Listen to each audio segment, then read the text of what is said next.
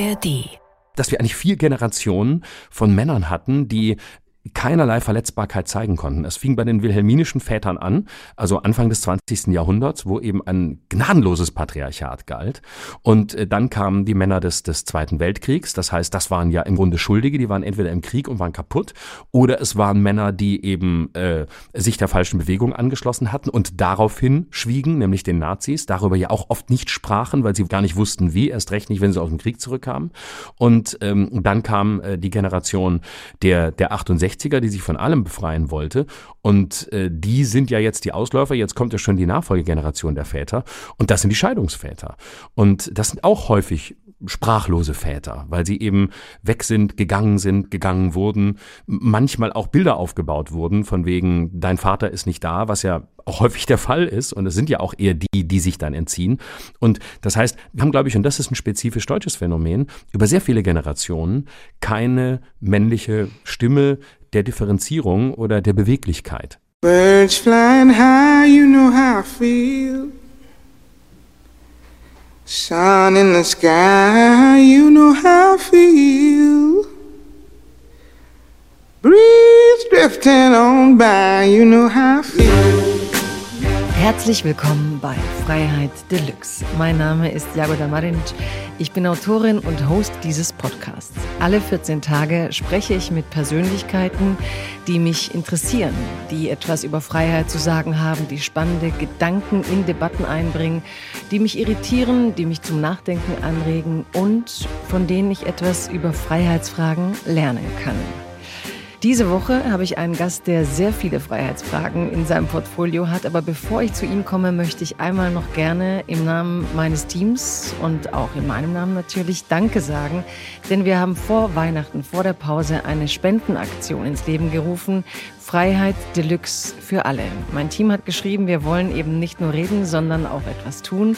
Und wir haben uns auf drei Organisationen geeinigt. Ferhat Unwahr, die Bildungsinitiative, Mission, Lifeline und Leave No One Behind. Äh, unser Spendenziel war 10.000 Euro. Das haben viele schon überboten. Ihr könnt aber noch jetzt, während diese erste Folge läuft, spenden unter betterplace.org. Wir freuen uns natürlich und werden die, den Betrag unter allen drei Organisationen gerecht verteilen. Aktuell sind ja alle auf den Straßen und wir mobilisieren, viele mobilisieren sich und vielleicht ist das eine schöne Art, nochmal tätig zu werden. Und jetzt zu meinem Gast. Er ist vielseitig. Er ist auch ein vielseitiges Talent. Er ist Satiriker, er ist Autor, er ist Moderator. Er erhielt 2021 den Deutschen Kleinkunstpreis. Er war während Corona, als alle redeten, plötzlich in Stuttgart bei Querdenker-Demos. Er beobachtete Identitäre und er veröffentlichte soeben ein Buch Unter Wahnsinnigen, warum wir das Böse brauchen. Und ich bin sehr neugierig, warum wir es brauchen. Ich freue mich, dass er hier bei Freiheit Deluxe ist. Herzlich willkommen, Florian Schröder. Hallo, vielen Dank für die Einladung. Sehr gerne. Ich freue mich, dass du da bist und ich bin gespannt auf viele, viele Freiheitsfragen, die ich mit dir diskutieren will, aber vor allem auf das Freiheitszitat, das du mitgebracht hast. Also, ich äh, habe eins mitgebracht, äh, und zwar eine Zitaterweiterung. Es gibt ja ähm, diese, ähm, die, diesen Begriff der Freiheit, nämlich ähm, Freiheit zu, Freiheit von und Freiheit in und dieses Freiheit in, das finde ich am schönsten. Ich mach's mal konkret. Also, ich bin frei, etwas zu tun. Das ist ja der erste Begriff der Freiheit. Ich bin frei zu gehen, frei zu bleiben. Ich bin frei zu reisen, was auch immer. Also, ich bin frei, etwas zu tun. Positive Freiheit. Dann gibt es die negative Freiheit, die Freiheit von. Also, ich bin frei von ähm, irgendwelchen Eigenschaften, irgendwelchen Leidenschaften, irgendwelchen Problemen oder auch Freiheit äh, zum Beispiel äh, von Zucker, Freiheit von Koffein im Kaffee, das kennt man ja auch. Und dann gibt es die dritte Kategorie und das ist die Freiheit in, die Freiheit in etwas. Und das finde ich einen sehr schönen und noch unterbelichteten Aspekt der Freiheit. Ich bin nämlich frei in etwas. Ich lasse mich auf etwas ein. Ich bin frei in einer Beziehung. Ich bin frei in meiner Wahl. Ich bin Freiheit in und das heißt, ich muss nicht rausgehen, ich muss mich nicht von etwas distanzieren, wie in der Freiheit von. Und ich muss aber auch nicht zwangsläufig äh, immer aktivistisch Freiheit zusuchen. Und die ersten beiden, äh, Freiheit zu und von, sind von Isaac Berlin. Und äh, dieser Zusatz Freiheit in, der ist von mir. Der ist von dir. Ähm, bist du frei in dir? Das ist eine gute Frage. Also ich würde sagen, ich bin im Laufe der Jahre immer freier geworden. Also ich nehme mich heute als bedeutend freier wahr als etwa vor 20 Jahren oder auch noch vor 10 Jahren. Und ich würde im Nachhinein sagen, dass ich über sehr lange Zeit glaubte frei zu sein oder freier zu sein, so absolut will ich das gar nicht formulieren, aber eigentlich habe ich sehr lange Zeit auch versucht, irgendwelchen Ansprüchen von außen zu genügen. Und ich weiß auch gar nicht, ob die da waren. Ich glaube, ich habe die häufig auch unterstellt. Ich wollte einfach irgendwie dazugehören und äh, wollte auf der einen Seite genügen, also unter an mitspielen und es Leuten recht machen. Auf der anderen Seite habe ich mich aber total dagegen gewehrt und war ein ziemlich besserwisserischer Sack, der immer glaubt, dass er alles besser kann ich habe überlegt, ob ich dich auch einführe mit irgendwas mit äh, Klugscheißerle oder so auf meiner schwäbischen Art. Du hast halt schon auch dieses alles wissen, besser wissen, gut, dass du es sagst. Ähm, es hat aber auch immer was, was, was, was Gewinnendes, diese Ambition, unbedingt wissen zu wollen. Warum wolltest du diesen Ersatz in also du ähm, sagst ich, äh, vorne zu, warum entwickelt sich in dir das Bedürfnis, dieses Innen zu suchen? Also es ist ja eigentlich auch ein bisschen so dieses Leben im Moment jetzt zu sein. Warum Innen? Warum brauchst du das? Ja, ich glaube, das ist tatsächlich, hat wesentlich etwas damit zu tun, weil ich genau diesen Aspekt zum Beispiel in mir nie realisieren konnte.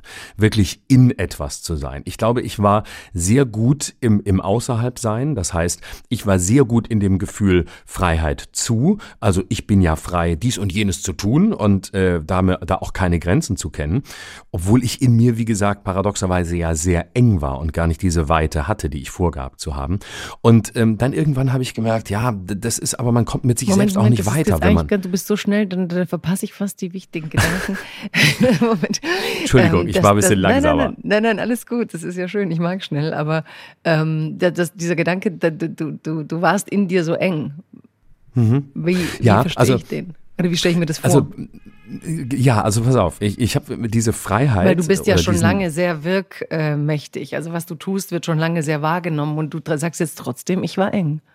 Mhm, ja, ja, also das, das ist, glaube ich, sogar unabhängig voneinander, weil äh, ich erzähle ja jetzt sozusagen aus meiner Innenwelt und weniger aus der, die wahrgenommen wird. Also ich glaube, dass man eine Freiheit postulieren kann, ohne selbst sehr frei zu sein. Ne? Also man kann sagen, ich bin eben ungeheuer frei, ich äh, bin unabhängig, ich habe mir einen Beruf gesucht, in dem ich keine Abhängigkeiten habe, ich bin selbstständig, kann entscheiden, wo ich hingehe, ob ich Bücher schreibe, auftrete oder nicht.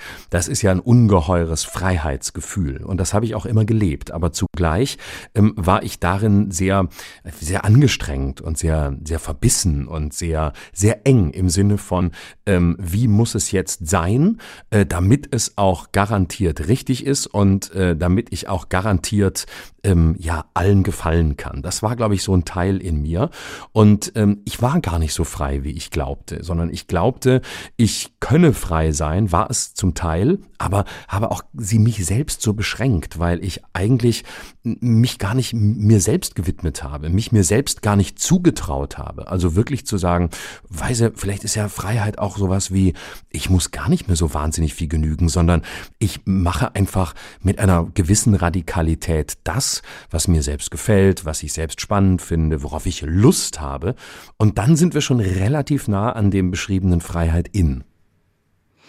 Wenn du jetzt an die Bühnenfigur Florian Schröder denkst, zeigt die auch, dass dieses Gefühl von Getriebensein und Enge, glaubst du, die repräsentiert in der Kleidung, in der Art, in der Körpersprache was von dieser Enge? Das mag früher so gewesen sein. Ähm, Ob es heute noch so ist, können eher Zuschauende beantworten als ich selbst. Aber ich würde heute sagen, nein. Ich glaube, dass meine innere Freiheit, also die darin besteht, wie ich mich Themen zuwende, was ich sage, was ich äh, auch in der Bühnenfigur sage, dass all das, ähm, glaube ich, die Enge, die früher da war, überstrahlt und zeigt, dass die nicht mehr da ist, indem ich mich anders bewege, indem ich tanzender werde im besten Sinne des Worts, auch wenn ich natürlich keine Tanzshow mache und es auch nicht vorhabe und äh, aber aber trotzdem etwas etwas freieres habe. Ähm, ich glaube, der die Strenge der Bühnenfigur in der Äußerlichkeit, also das heißt das Tragen eines Anzugs mit Krawatte und so weiter, das ist für mich weniger das Symbol einer Enge als eher eine Art Blaumann, mit dem ich zur Arbeit gehe. Also das heißt, das ist für mich deshalb perfekt, weil ich gerne ähm, in der Bühnenfigur äh, schick aussehen möchte, weil ich auch einfach gerne Anzüge trage, aber das auch nur in dem Zusammenhang tue und weil ich ähm, damit äh, ja ein bisschen ein, ein ideales Gefäß habe für all die Figuren, die ich spiele. Und das sind ja jetzt gar nicht nur Parodiefiguren, sondern es sind ja auch in der Erzählung häufig mal andere Figuren. Da changiere ich ja auch ganz bewusst und spiele mit Haltungen. Und wenn man so viel spielt und auch mit Haltungen und Dinge ausprobiert, dann ist es, glaube ich, gut, etwas Festes zu haben, worauf man sich verlassen kann. Und da fühle ich mich in diesem Dress, weil er sich von meinem privaten radikal abgrenzt, eigentlich sehr wohl. Mhm. Das heißt, in der Freizeit bist du anders in deinen Klamotten auf jeden Fall. Total. In der Freizeit. Mhm. Ja, da, ähm, da laufe ich im Hoodie rum und so ein Zeug. Also ich bin jetzt auch nicht, bin jetzt auch nicht extraordinary ja, oder ganz ungewöhnlich. Kabarettisten oder Satiriker haben ja auch, es gibt ja den Wollpulli. Ich, ich finde immer schon spannend, warum ist, ist die Bühnenfigur, die Kunstfigur, für welche Kleidung entscheidet sie sich? Und ich mhm. finde es interessant, dass du in dieser Enge kommst und, und trotzdem hat ja der Anzug, ne, vom, sagen wir mal, vom Versicherungsvertreter bis zum Bankmitarbeiter bis zum Vorstand. Das ne? ist ja eine große Palette, die wir mit dem männlichen Anzug verbinden. Und gleichzeitig hat sie aber auch die Enge. Also man würde schon sagen, es ist auch ein bisschen, je nach Style, kann es aber auch ein Korsett sein. Deswegen fand ich jetzt die Enge interessant. Mhm. Aber Interessant finde ich auch, dass wenn du jetzt sagst Freiheit in und du möchtest anders tanzen, du möchtest auch anders sagen. Ich habe den Eindruck, dass in letzter Zeit du auch persönlicher geworden bist, dass jetzt auch in deinem letzten Buch plötzlich ähm, persönlichere Geschichten da sind, dass du auch in verschiedenen Talks eine andere Verletzlichkeit zulässt. War das was, was dir früher Angst gemacht hat oder war es eine bewusste Entscheidung oder gehört die Verletzlichkeit und die Möglichkeit, die auch medial irgendwie zu thematisieren, zu diesem, was du meinst mit ich bin jetzt in, ich muss nicht mehr fürchten, was von mir erwartet wird, auch mit Männlichkeitsbildern zu tun hat? Mit Sicherheit ja. Also ich glaube, die Zeit war reif dafür und ich kann gar nicht sagen, wie es dazu kam. Es hat sich im richtigen Moment ergeben und es kam eine bestimmte Aber die Zeit Konstellation. War reif. Wie reift sie denn? Ja, es gab eine bestimmte Konstellation, die, die das ähm, mit sich gebracht hat. Also du hast absolut recht. Äh, ich, früher hätte ich das nie gemacht. Da hätte ich auch Angst davor gehabt. Da hätte ich gesagt, man ist absolute Kunstfigur. Man ist, ähm, wie Harald Schmidt immer gesagt hat, Charaktermaske. Also ein positiver Begriff, der kommt, glaube ich, von Elfriede Jelinek. Also das heißt, ein Komiker oder ein Schauspieler ähm, oder ein Satiriker, der eben eine gewisse schauspielerische Funktion hat, hat eine Figur, der findet sich einmal als Kunstfigur neu. Und was dahinter stattfindet, spielt 0,0 eine Rolle. Und aus dieser Schule kam ich ursprünglich. Und ich habe dieses Korsett, und da war es tatsächlich eins, da passt der Begriff sehr gut, nach und nach abgelegt, weil ich auch immer mehr gemerkt habe, dass das ein Konzept der Vergangenheit ist, das sich heute auch nicht mehr durchhalten lässt und auch nicht mehr durchgehalten werden muss. Und ähm, dann war es so, dass ich ähm, durch dieses Buch, das ich dann, dann schrieb unter Wahnsinnigen über das Böse, ähm, irgendwann an den Punkt kam und dachte, naja, du redest in diesem Buch die ganze Zeit davon, dass das Böse zu einem gehört, zum Einzelnen gehören darf und dass die eigenen bösen Anteile auch anerkannt sein dürfen, ohne dass sie dämonisch wirken müssen. Und wenn du das postulierst, dann kannst du ja nicht auf der anderen Seite das völlig von dir abziehen und gar nicht auf dich selbst gucken. Und ich hatte ja auch durch meinen Vater, der kriminell war, selbst einen biografischen Hintergrund. Und dann dachte ich, ich möchte kein Buch schreiben, das ein Outing ist, weil das ist es nicht. Das Thema ist von mir gut bearbeitet. Das ist nicht der Versuch, das mit der Öffentlichkeit zu teilen und die Öffentlichkeit zu einem Therapieersatz zu machen. Aber ich fand es stimmig, das im Vorwort zu erwähnen und erinnerte mich an einen Satz, den mal eine Frau zu mir gesagt hat, ganz am Anfang meiner Karriere, als ich so ein Coaching mal gemacht habe und die war sehr, sehr gut. Und die sagte zu mir, die Frage, die ich mir bei Ihnen immer stelle, ist, ähm, wollen Sie eigentlich bewundert werden? Oder wollen sie ähm, auch irgendwie berührbar sein. Und damals habe ich gesagt, ja, weil weiß ich nicht, ich glaube, ich will auch berührbar sein. Im Nachhinein würde ich sagen, ich war das ganz lange nicht. Also ich weiß auch nicht, ob ich bewundert werden wollte, aber wenn ich mich in der Ausrichtung entscheiden musste, in dieser provokativen Frage antworten müsste, dann würde ich sagen, ich habe auf Bewunderung hingearbeitet. Und heute finde ich es viel überzeugender, auch bei mir selbst und auch bei anderen, die ich sehe, wenn ich weiß, okay, da sind Menschen, die ich sehe, die ich in der Öffentlichkeit sehe, die selbst Brüche haben und die diese Brüche in einem Maß, das für sie selbst stimmig ist, auch mit mir teilen. Weil das war es, was ich immer gesucht habe, als ich jung war und als ich Vorbilder suchte. Da suchte ich genau das, was mir die Vorbilder, die ich damals hatte, oft versagten, nämlich genau diesen Anteil. Hm. Aber ist das nicht auch wieder was, was wir gerade so zur Norm machen, dass jeder einen Bruch teilen muss, um glaubwürdig zu sein? Der Eindruck kann entstehen. Ich weiß nicht, ob das eine Norm ist. Ich glaube nein. Ich glaube, dass ähm, wir eine Veränderung haben ähm, in der Zeit und dass wir offensichtlich an einem Punkt stehen, an dem sehr viele Menschen, eben auch Menschen, die in der Öffentlichkeit stehen, ähm, andere Seiten von sich zeigen oder sich trauen zu zeigen oder ähm, die dazugehören dürfen. Und erstaunlicherweise sind es mindestens die, die ich überblicke, ja in erster Linie Männer. Und ähm, korrigier mich, wenn du andere äh, Erinnerungen hast, aber sehr viele sind Männer, gerade was jetzt so Themen wie, wie Depression angeht, was zum Glück nicht mein Thema ist. Aber ähm, ich glaube, es hat auch tatsächlich in dem Moment etwas zu tun mit sich verändernden Männerbildern. Es hat etwas zu tun damit, dass Männer sich trauen, diese Seite an sich zu zeigen. Und ich glaube, das wäre bis vor 20, 30 Jahren ein absolutes Tabu gewesen. Und da wird etwas durchlässiger, da wird etwas beweglicher. Und das finde ich sehr schön. Vielleicht ist das Analoge auf Frauenseite eben auch sowas wie MeToo, auch zuzugestehen, ich bin Opfer geworden und äh, nicht zu glauben, äh, ich bin selbst schuld oder so. Ne? Das könnte auf der Seite stattfinden. Und mhm. ich glaube, dass diese, diese Durchlässigkeit und dieses auch zu dem Stehen äh, eine ganz wichtige, eine ganz wichtige Entwicklung ist. Und deswegen hm, habe ich so ein bisschen aufgehorcht und glaube nicht, dass wir etwas zur Norm machen. Ähm, mhm. Damit würde man, glaube ich, den individuellen Geschichten, die sich da zeigen, nicht gerecht. Ja, ich bin da, also wir reden gleich nochmal weiter über deine Geschichten, die Sachen, aber ich möchte das nochmal kurz theoretisch, weil mich das oft beschäftigt. Eigentlich seit ähm, Brene Brown, diese Psychologin bei Oprah Winfrey war und ich von so vielen Seiten dann diesen, diesen Vortrag gespiegelt und auch dieses Interview gespiegelt bekam, so Vulnerability, ja.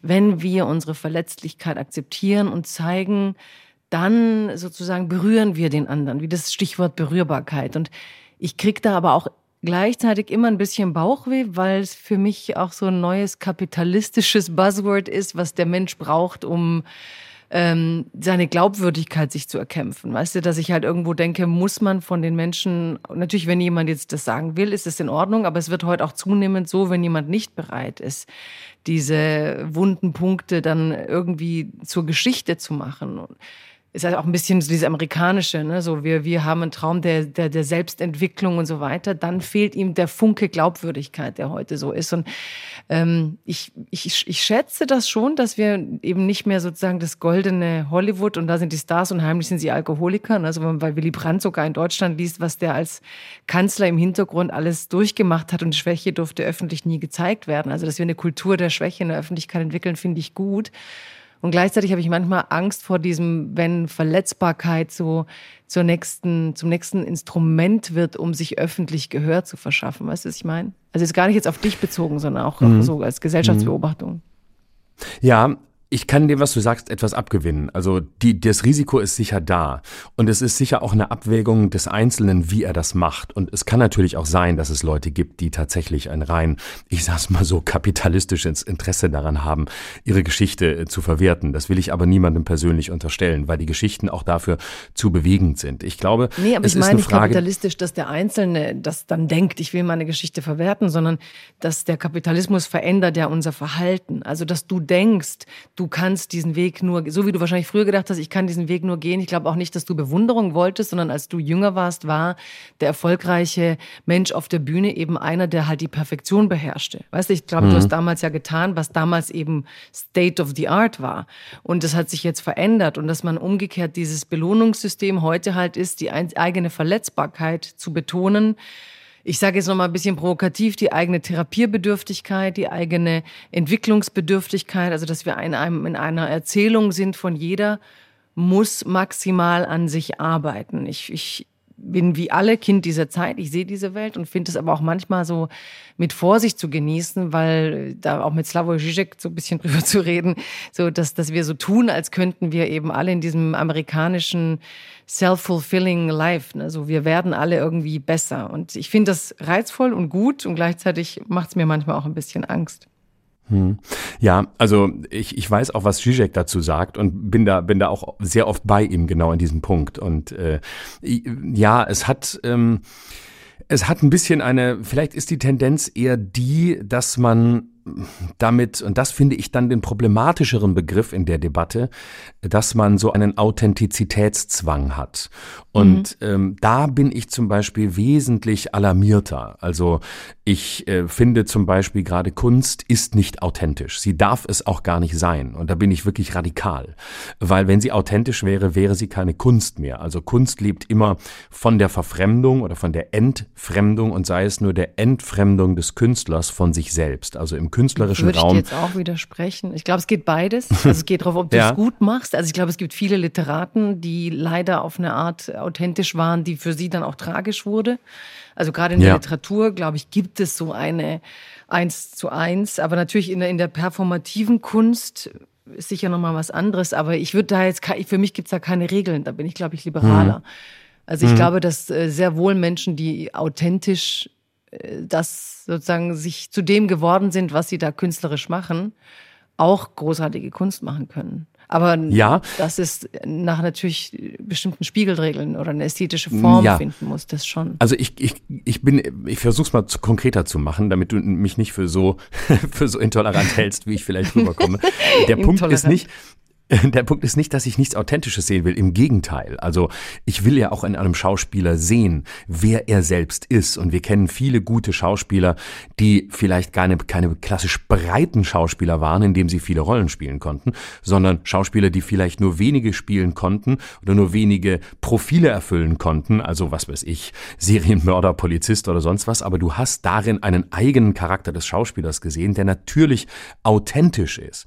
Oder eben auch in der, in der Literatur, ne, wo du Bücher hast, äh, wo jemand äh, sehr authentisch von sich schreibt, aber eben immer in dem Moment der Verfremdung. Und da finde ich, ist so ein dialektischer Schritt immer wichtig. Ob man sagt, ich bin jetzt einfach eine authentische Kuh, wie René Polish zu Recht abwertend sagt, oder ich bin authentisch, indem ich etwas aus mir nehme, aus meinem eigenen Leben, aus dem, was mich ausmacht, das aber wiederum ähm, von mir selbst fernstelle, mich entfremde, ein anderer mir werde und dann wieder zu mir selbst komme und das Authentische dann in meinem Werk, ob es ein Buch ist oder was auch immer, dann seinen Raum hat, aber eben ein bisschen abgekühlt und nicht so unmittelbar. Hm.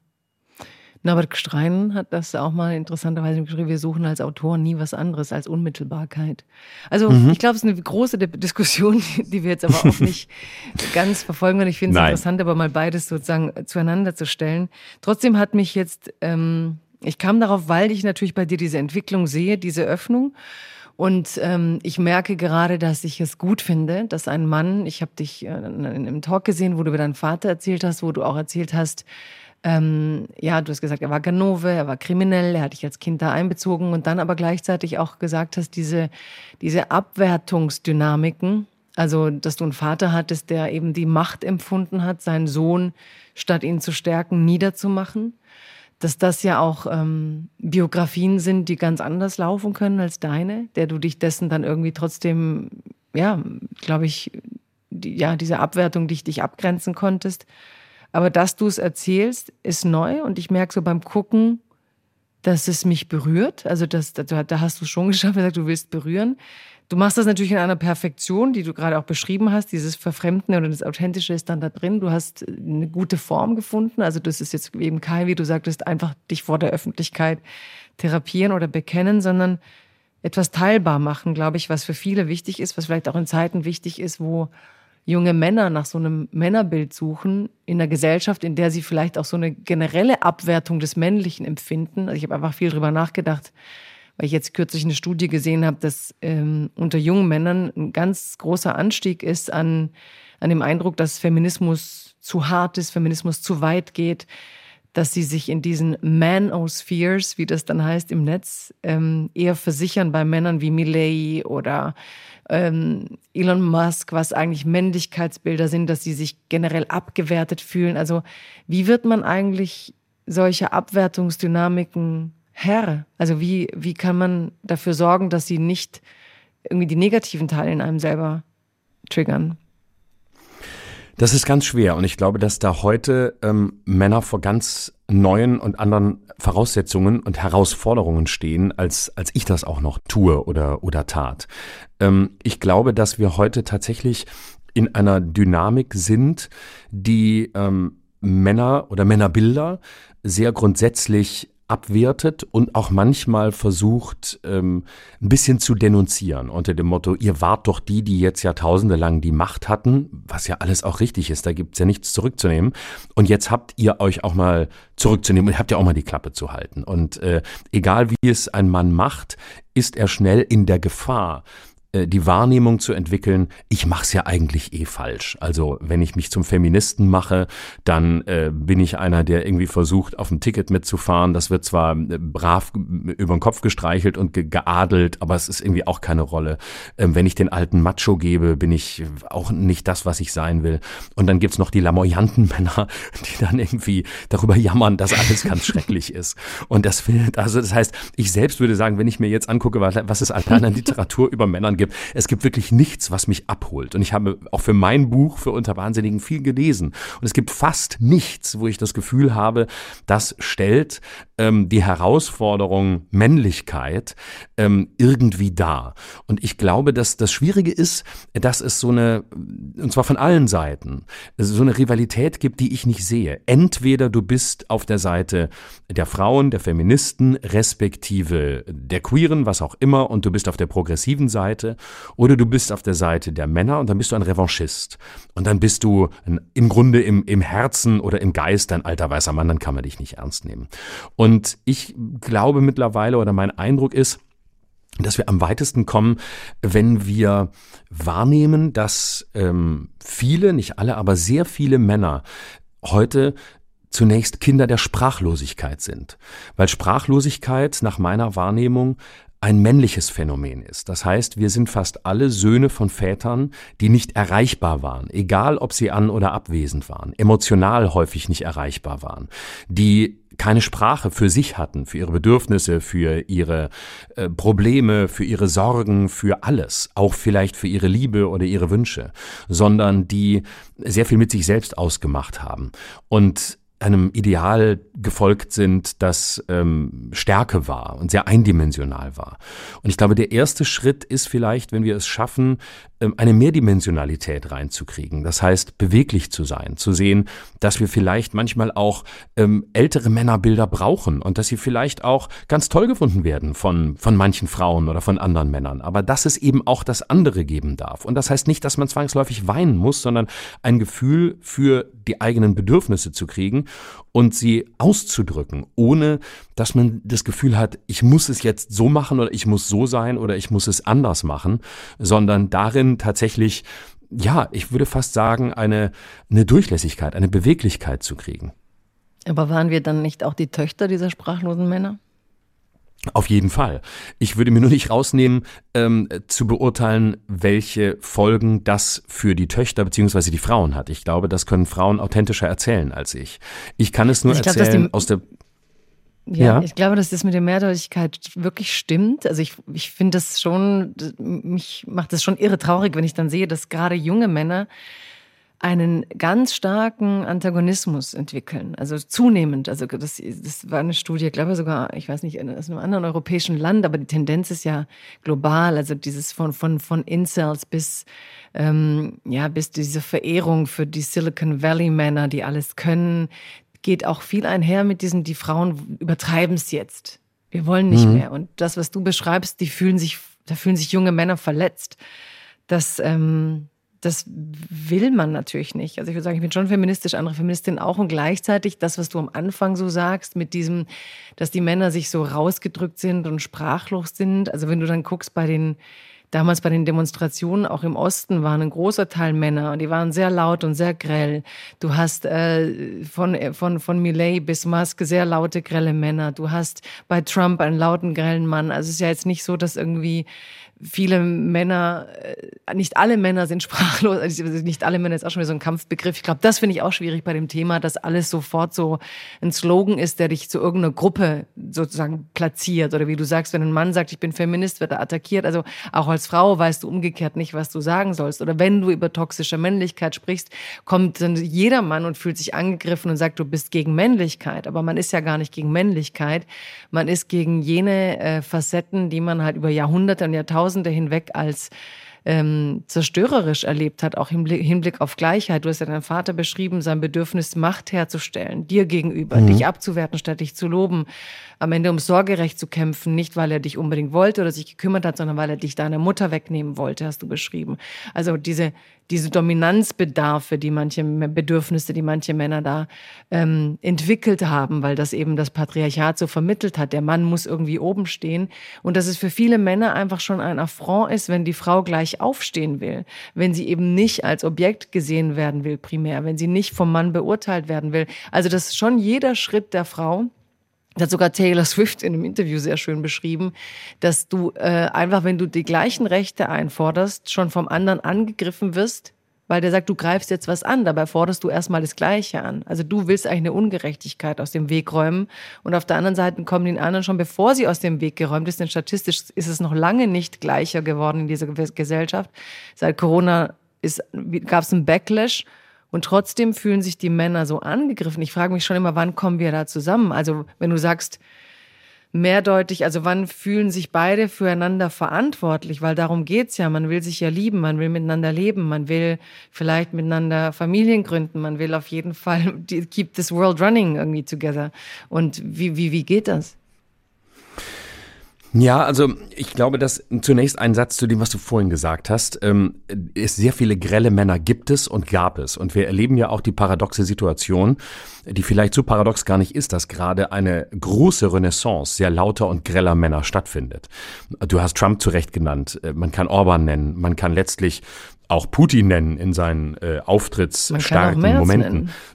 Merz kann man auch nennen, richtig. Ähm, oder äh, Andrew Tate, um das große Vorbild, das große Mega-Macho-Vorbild junger Männer zu nehmen. Und das Grelle, finde ich, schließt aber nicht Sprachlosigkeit aus. Im Gegenteil, ich halte diese Männer für sehr sprachlos, weil sie sehr eindimensional sind, weil sie eine Rolle können. Und ähm, wenn du Leuten wie Trump zuguckst, dann siehst du ja, wie emotional verkümmert dieser Mensch sein muss. Guck dir seine Wortwahl an. Äh, er spricht ja wie ein Kind. Ähm, er spricht wie ein kleiner Junge, ähm, der sich ungerecht behandelt fühlt, weil man ihm das Auto weggenommen hat. Und da gibt es sicher Schattierungen innerhalb der genannten Personen, aber auch da scheint mir eine äh, Unbeweglichkeit und eine Starrheit in den Worten, im Denken und auch im Fühlen, soweit man das von außen sehen kann, äh, da zu sein. Was mir fremd ist, ist, dass Männer sich sofort angegriffen fühlen. Also ich fühle mich Ganz überhaupt kurz, nicht da angegriffen. Ich noch kurz ange ja. eingreifen wollen, wenn du das als Mann so siehst, wie grell die sind warum greifen nicht mehr Männer diese Art Männer an? Also warum wehren sich nicht mehr Männer und sagen, das ist nicht meine Art von Männlichkeit? Ich glaube, Thorsten Sträter hat es gemacht oder auch Kurt Krömer, auch mit diesem, wenn es ein kleines Symbol war, mit dem Nagellack, so im Sinne von, wenn euch das so provoziert, dann machen wir es erst recht. Also warum überhaupt diese Rollenverständnisse so extrem eng sind, apropos Enge, die du am Anfang beschrieben hast, dass mhm. sich manche schon provoziert fühlen, wenn ein Mann irgendwie einen bunten, Lagellack, bunten Nagellack trägt. Und warum genau so wie du Trump beschreibst, so ist er ja. Und dennoch, und Andrew Tate beschreibst du, ich meine, der wurde dann ja mit diesem Pizzagate mit Greta Thunberg, gab es ja irgendwelche kriminellen Machenschaften, die er dort hatte mit, glaube ich, ähm, sexuell, er hat irgendwie, glaube ich, Frauen verkauft. Ich will jetzt nichts Falsches erzählen, aber auf jeden Fall kriminell genug, um klar zu sein, dass dieser ähm, dass, dass das eigentlich keine leuchtende Figur ist und trotzdem hat er diese YouTube-Kanäle, wo er Leute, wo er junge Männer zu Jüngern macht, fast schon, wo er ihnen erklärt, wie man mit Frauen umgehen muss. Also warum empfinden nicht mehr junge Männer so wie du, dass sie sagen, boah, der Typ ist echt irre und krank, damit will ich nichts zu tun haben? Äh, der ist äh, verbal nicht mächtig, der redet wie ein kleines Kind, nee, ich möchte irgendwo sein, wo ich mich gut artikulieren kann. Also wo kommt die So-Kraft her, dieser Männer? Und warum kommen sie auch an die Macht? Also ist ja auch so eine Frage. Wenn das alles so kindlich ist und nicht gut, woher kommt dann diese, diese unglaubliche, der Wille und auch die Potenz zur Macht? Also ich glaube, sind, da gibt es verschiedene Gründe. Der eine ist, ähm, es ist etwas, was gerade in einer Zeit, die sehr viel Orientierungslosigkeit als Charaktermerkmal hat, und das kann man, glaube ich, über unsere Gegenwart sagen, da sind diese Männer eine Form der Sicherheit, natürlich aus unserer Sicht der Scheinsicherheit und eine Möglichkeit, wieder Kontrolle zu erlangen. Und ähm, das ist, glaube ich, ein ganz entscheidender Punkt. Das heißt, der zeigt mir, wie ich noch ein echter Mann sein kann. Ähm, der bewahrt mich vor der haltlosen Suche nach Rollen, nach unterschiedlichen Rollen. Der bewahrt mich davor, in mich reingucken zu müssen, in meine Abgründe gucken zu müssen. Der bewahrt mich vor unendlich viel, weil seine Antwort so simpel ist und weil sie so klar ist und weil es etwas ist, wovon ich weiß, da kann ich aus irgendeinem biologischen Grund irgendwie drauf zurückgreifen. Im Zweifel bin ich ein Mann, im Zweifel bin ich hart, im Zweifel darf ich alles, im Zweifel stehe ich auch über den Frauen. Damit ist eine scheinbare Ordnung im Chaos wiederhergestellt. Und das darf man, glaube ich, als psychologischen Faktor gerade unter Männern nicht unterschätzen, dass in dem Moment, in dem Orientierungslosigkeit herrscht, diese, dieses Gefühl, alles rutscht mir weg. Ich habe keine Kontrolle mehr übers Leben. Das kann man ja auch politisch fassen. Die letzten Jahre waren Jahre des Kontrollverlusts. Alles, was wir erlebt haben, waren Dammbrüche. Von Corona angefangen, äh, eigentlich, nein, wenn man es historisch erzählt, 9-11, Finanzkrise, ähm, äh, dann die Pandemie, dann Ukraine und Israelkrieg. Das sind ja äh, insgesamt tiefenpsychologisch Gefühle der, der Wehrlosigkeit, des Ausgeliefertseins. Wo haben wir eigentlich noch Kontrolle? Und diese Kontrolle, würde ich sagen, versucht man, wenn man selbst in der eigenen Identität sehr labil ist, und das ist, glaube ich, ein entscheidender Punkt, wenn man in der eigenen Identität sehr labil ist, sucht man diese Sicherheit, die man in sich selbst nicht herstellen kann, dann eben in solchen Figuren. Aber ist es dann nicht nachvollziehbar, wenn Frauen genau deswegen dann laut werden, weil sie diesen Kontrollzugriff spüren? Was du Kontrolle nennst, ist ja natürlich auch dieser reaktionäre Backlash, den man auch in den ja. USA dann an den Gesetzen festmachen kann. Also, dass die Kontrolle, dieses patriarchale Erbe, dass eben da irgendwie alle meinen Sicherheit, dann läuft es gut. Das ist ja auch so ein Mythos. Ne? Wir stellen da was her, dann läuft es gut. Wenn die Männer oben sind, stand schon in der Antike, Frauen können nur fühlen, nicht regieren. Ne? Gibt mal die alte Ordnung wieder her. Dass dann die Feministinnen lauter werden müssen und wie soll man da die Empathie finden und den Dialog? Richtig. Und ich würde, auch, auch wenn es ein unbeliebter Punkt ist, gerne noch einen anderen Punkt ansprechen. Es gibt ja auch Frauen, die diese Männer gut finden. Also das ist ein vielleicht sehr weniger. Punkt bei mir. eben, ich ärgere eben. mich regelmäßig über die, ja. Also, ja, ja. das muss man ja auch sehen. Also, also Trump oder jetzt bleiben wir im politischen Lager, Andrew Tate nehme ich jetzt mal raus. Das ist, glaube ich, tatsächlich ein Männerthema. Aber alle, ja. Alle anderen sind ja Männer, die auch äh, von Frauen unterstützt, gewählt werden.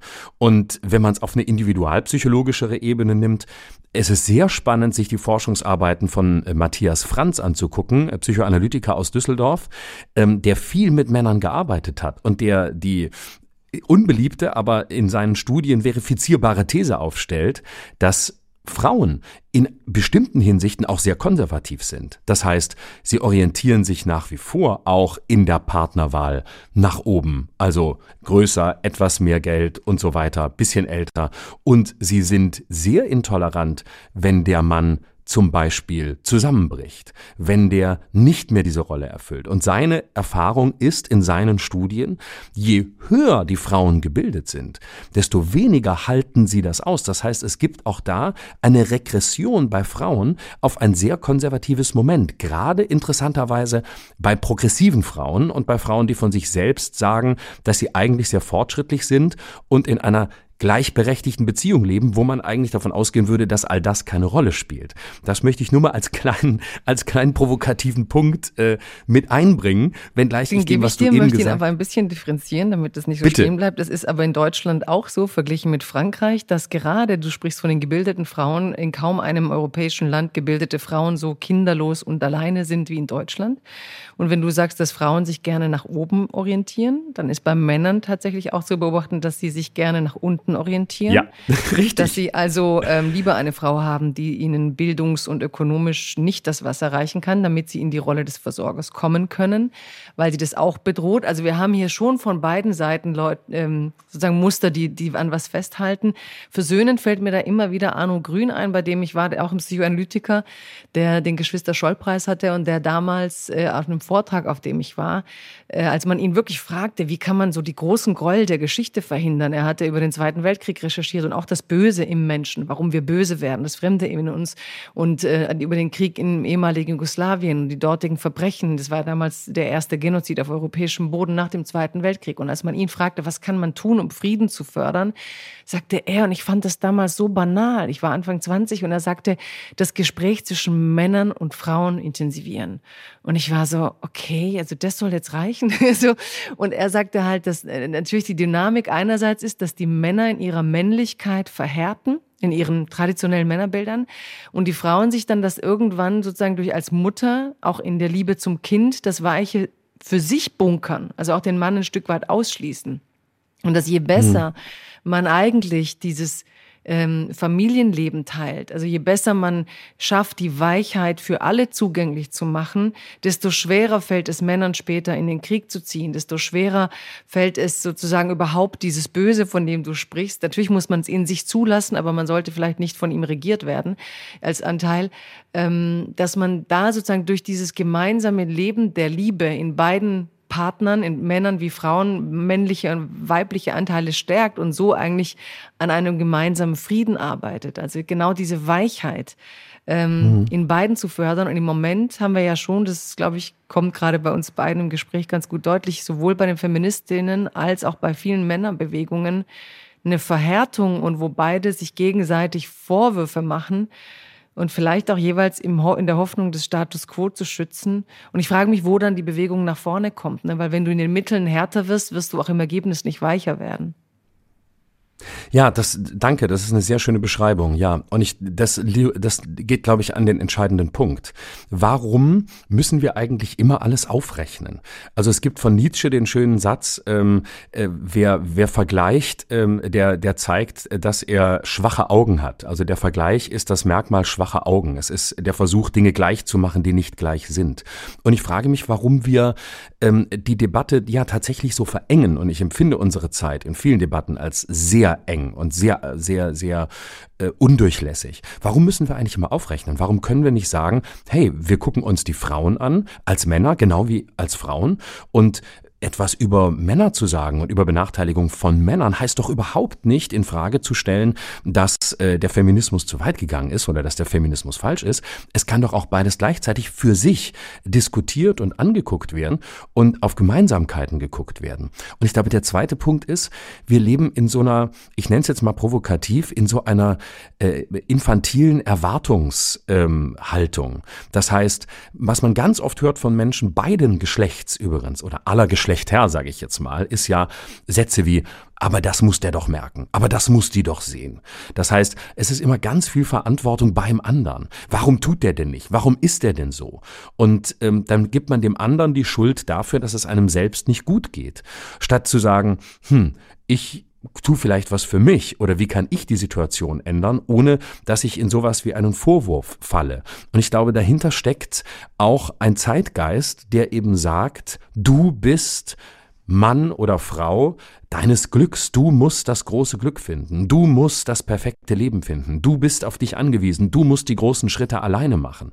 Und ähm, dadurch äh, kommt so ein Moment rein, wo man gar nicht mehr die wirklichen Fragen stellt, die dahinter stecken, wenn man zu sich selbst kommen will.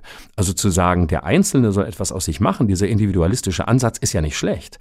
Aber die Frage ist ja dann, warum äh, projizieren wir dann alles Glück des Lebens auf den anderen, statt zu sagen, der andere ist nicht für mich verantwortlich. Ich bin zunächst für mich verantwortlich. Das heißt, ich kann gucken, was kann ich als Mann, als Frau anbieten? Wo will ich Mann sein? Wo will ich das vielleicht gar nicht? Wo finde ich vielleicht auch Dinge, die ich bei Frauen sehe, viel spannender, die ich eigentlich auch gerne aufnehmen würde? Und umgekehrt. Und dann ist man an einer ganz anderen Stelle. Aber da kommen wir, glaube ich, selten hin nach meiner Wahrnehmung.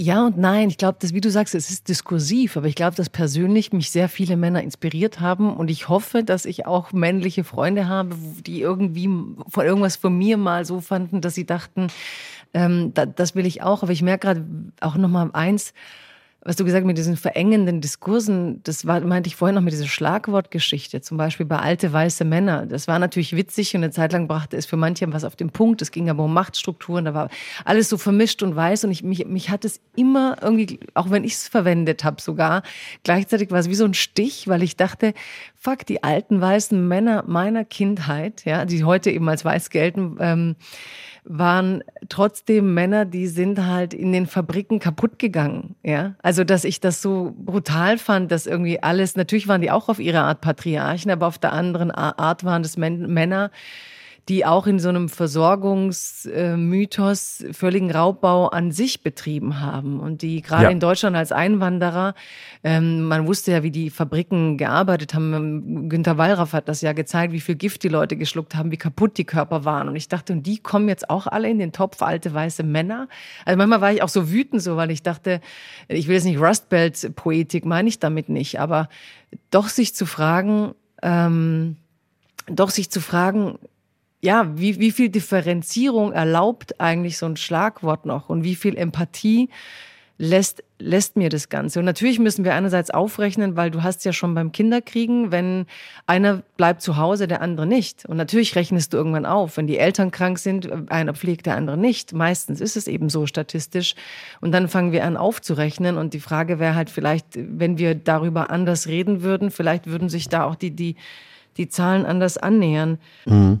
Also ja, vielleicht noch, noch einen Satz dazu. Ein bisschen, es gab, ähm, äh, Foucault hat das mal so schön gesagt, er imaginiert ein Zeitalter, in dem die Frage, bist du schwul, da ging es um seine Homosexualität oder das Thema Homosexualität grundsätzlich, bist du schwul, ähm, so gleichgültig sein wird äh, wie die Frage, wie ist das Wetter? Ne? Und das ist eigentlich auch mal das, was ich imaginiere, was, was Männer und Frauen oder Geschlechterrollen angeht. Dass das Möglichkeiten sind und dass wir uns gegenseitig befruchten und dass es Lebensmöglichkeiten oder auch ähm, Haltungsmöglichkeiten, nennen wir es eher Haltungsmöglichkeiten gibt, die beeindruckend sind oder die man vielleicht grauenhaft findet und die kann ich bei Frauen wie bei Männern genauso finden. Ähm, ich bin zum Beispiel maßlos enttäuscht von Alice Schwarzer, deren Lebenswerk ich grandios finde. Ich finde, es ist eine ganz furchtbare Frau geworden.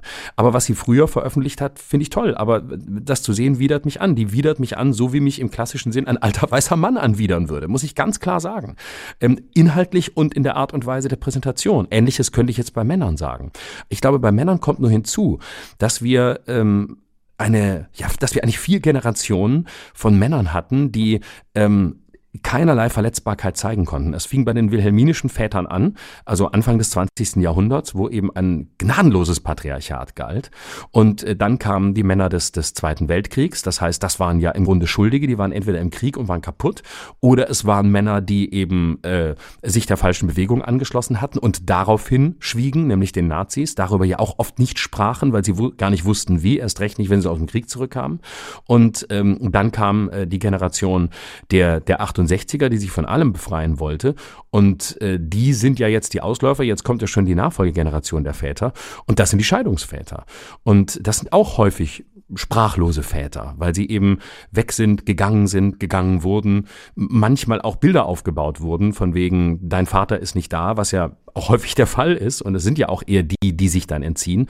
Und das heißt, wir haben, glaube ich, und das ist ein spezifisch deutsches Phänomen, über sehr viele Generationen keine männliche Stimme der Differenzierung oder der Beweglichkeit. Ja, überhaupt im, im, im öffentlichen Diskurs Männer, die die, die aus meiner Sicht in der Lage sind, da zu differenzieren. Wobei ich merke gerade, wenn du über Alice Schwarzer redest, die Wucht, mit der du es dann sagst, das widert dich an. Es war halt nicht gleich wuchtig bei Trump. Also ich habe irgendwie das Gefühl, dann ist es fast trotzdem leichter, so einer oh, das tut mir leid. Al nein, nein. alten Frau zu sagen, dass sie ein alter weißer Mann ist, als einem, als einem alten weißen Mann. Nee, Und da bin ich trotzdem. Ich kann dir sagen, ich, warum. Ich, ich mag ihre Meinungen nicht, aber ich finde trotzdem, dass wir auch da aufpassen müssen, mit welcher Wucht wir eine Meinung und auch ihre, ihre, also was ich das nicht teile, ich, sie ist trotzdem nicht ein Trump, ja. Und der ist für mich halt Nein. halt das, was eigentlich so ein, so ein alter weißer Völlig Mann richtig. repräsentiert. Ich kann es dir sogar erklären, warum ich so gesprochen habe. Und zwar, das hat nichts mit Männern und Frauen zu tun, sondern das hat was mit einer Enttäuschung zu tun. Erstens ist über Trump sehr viel gesagt worden. Ähm, und das ist alles unzweifelhaft richtig, was auch du über ihn sagst. Er ist natürlich das dramatischere Phänomen. Aber von einem Trump und von diesen Jungs erwarte ich gar nichts anderes. Weil ich, ich bin einfach entsetzt, dass es so ist oder immer noch so ist, weil diese Typen waren ja nie weg. Die waren nur eine Zeit lang unauffälliger und nicht so im Vordergrund. Bei einer Frau wie Alice Schwarzer bin ich einfach zutiefst enttäuscht, weil ich ihr Lebenswerk so schätze und weil ich sie als Denkerin immer so sehr geschätzt habe und weil ich von ihr mehr erwarte und dieses Abdriften mich einfach schockiert und ich darüber deswegen wahrscheinlich auch wütender bin, weil meine Erwartung an sie ähm, aufgrund ihrer Vita eine andere war. Du sagst ständig Sprachlosigkeit der Männer, sprichst aber selbst so druckreif, so sprach, sprechbewusst, ähm, so durchdacht. Ist das dann ein bewusstes dagegen anarbeiten? Also ich glaube, ich zögere ein bisschen bei bewusst, weil ich das ja nicht mache, ähm, indem ich eine Taktik oder eine Strategie verfolge. Ich liebe aber die Sprache und ich liebe auch den Versuch der Differenzierung in der Sprache. Und ich möchte einfach so sprechen, wie ich es kann und wie ich selbst, glaube ich, auch gerne zuhören würde, wenn jemand jemand spricht. Und dem versuche ich mich, dem versuche ich mich anzunähern. Sag mal drei Sätze zu Weichheit. Mm, Weichheit ist ähm, für mich ein, ein Gefühl des Zulassenkönnens, des ähm, nicht zwangsläufig aktiv sein müssen. Es ist eigentlich in einem Raum, wo man weder aktiv noch passiv ist, sondern wo man, wo man etwas zulässt und die Kontrolle loslässt. Waren das drei Sätze oder waren das mehr? Oder war es einer wie drei? Du darfst so viel sagen, wie du willst. Drei war nur ein, ein, ein, ein Platzhalter für Gedanken letztlich. Ja. Ähm, ich beobachte dich ja auch schon länger, ähm, wie du arbeitest. Und wie gesagt, du hast gerade vorhin wieder erwähnt, wie wir alle kämpfen und wie wir alle diesen Selbstverwirklichungsmythos haben, womit wir ja wieder bei dem Punkt waren, den ich am Anfang meinte, wo ich ein bisschen Angst habe, wenn wir auch alle unsere Verwundungen jetzt sozusagen so wunderbar präsentieren lernen müssen und aus allem sozusagen, äh, hier schon Hildegard von Bingen hat gesagt, bis aus euren Wunden Perlen werden. Also es gab immer schon die Ambition, aus den Wunden etwas zu machen, was dem Menschen dienlich ist. Und gleichzeitig macht es mir manchmal eben Sorgen, wie viel Selbstverwirklichung und Selbstverbesserung wir heute so von uns selber erwarten und ob das am Ende nicht doch vereinsamt, weil wir diesen Anspruch von uns auch immer an andere richten und dass es uns gar nicht mehr gelingen wird, eine Großzügigkeit zu haben und andere anzunehmen.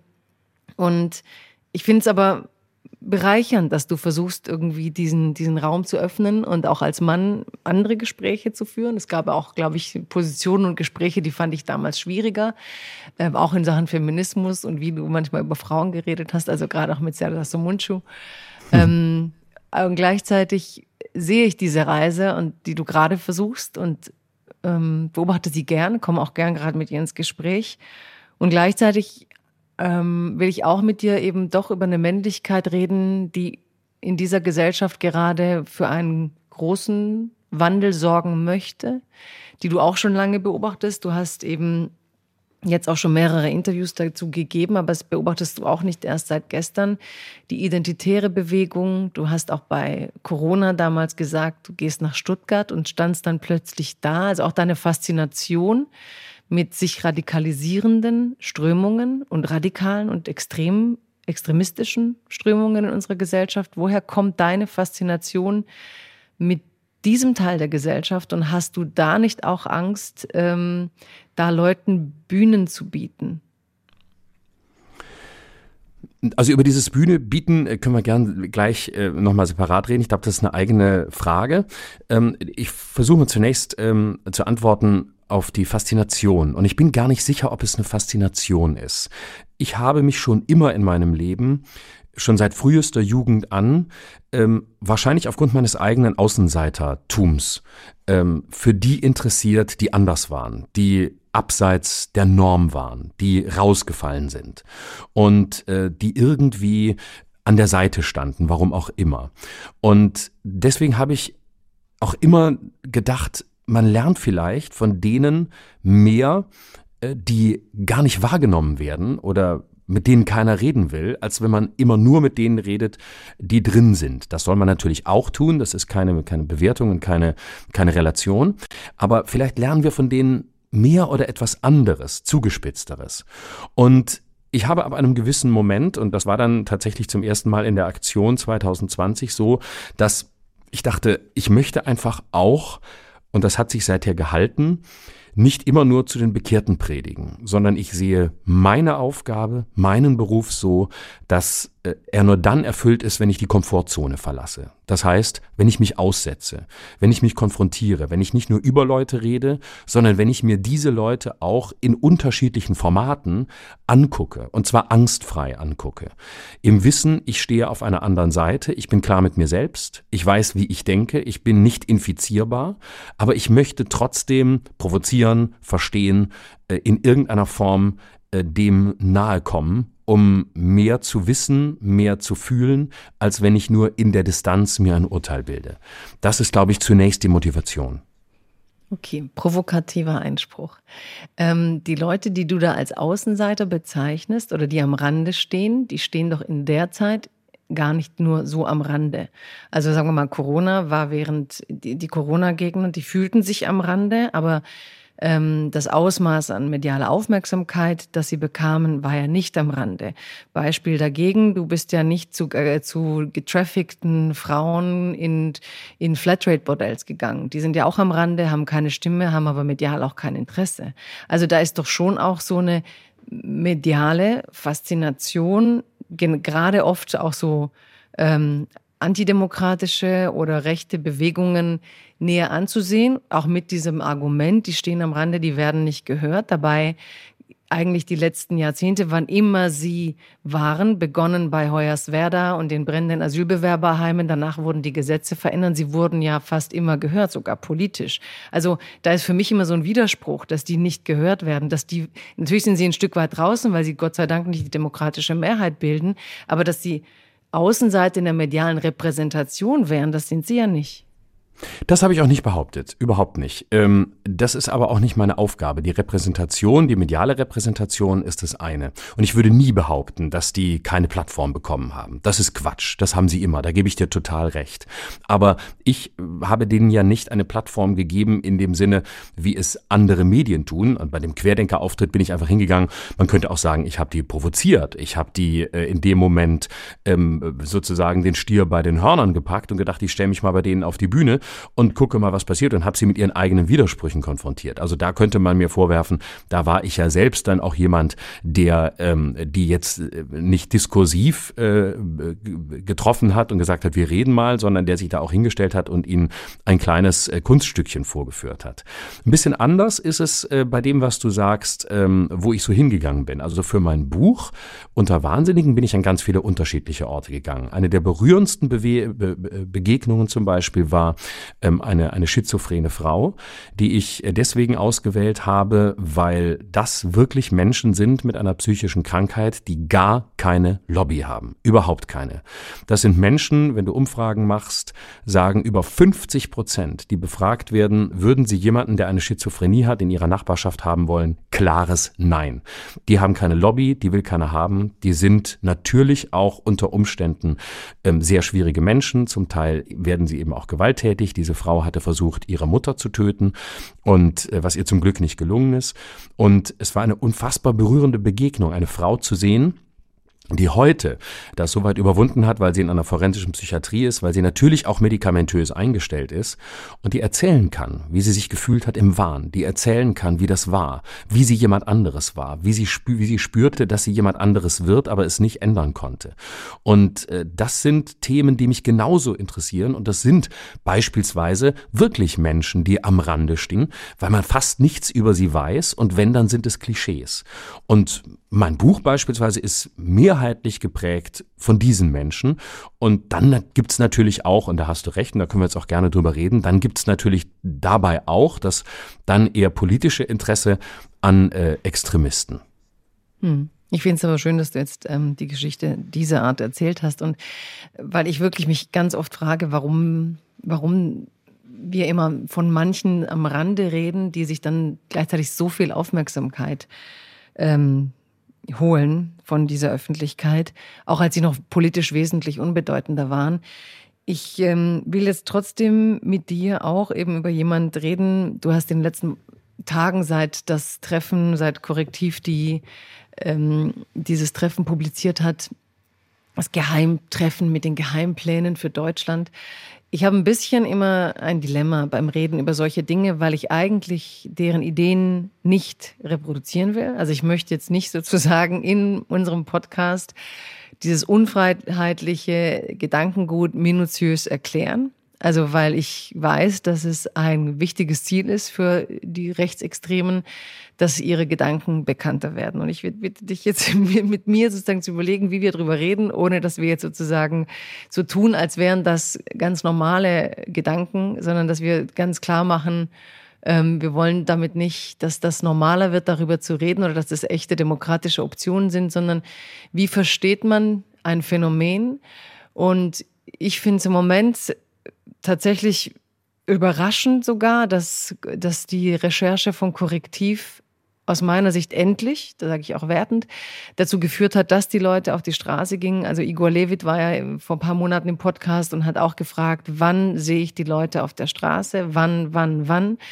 Jetzt sind sie da und in Massen, also es waren unglaubliche Mengen jetzt gestern Nacht vor dem Bundestag und bundesweit waren unglaubliche Massen. Also etwas scheint passiert zu sein jetzt, dass die Leute mobilisiert hat. Und gleichzeitig kommen jetzt Persönlichkeiten nochmal an die Öffentlichkeit, wie Martin Sellner, den du begleitet hast, ähm, über, über den du, glaube ich, einiges verstanden hast oder zumindest über die Art und Weise, wie er arbeitet.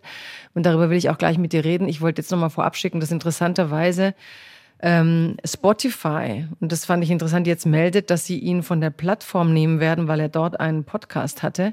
Interessant aber auch, dass der schwedische Konzern das vorher nicht getan hat, obwohl YouTube und äh, Twitter beziehungsweise X ihn von der Plattform genommen haben. Also, dass ich tatsächlich den Eindruck habe, jetzt auch diese Demos, diese, diese, diese, dieses klare Bekenntnis vieler, dass das doch auch irgendwie etwas auslöst und Überrascht es dich, dass die Menschen jetzt, ich meine, Harald Welzer oder andere haben jetzt neulich gesagt, ähm, mein Gott, was war denn so überraschend an dieser Recherche? Ist ja nichts Neues. Rechte treffen Rechte, Nazis treffen Nazis und tun eben, was Nazis so tun. Und gleichzeitig scheint es diesmal doch nicht auf so eine abgeklärte Reaktion zu treffen. Was passiert gerade? Was ist anders?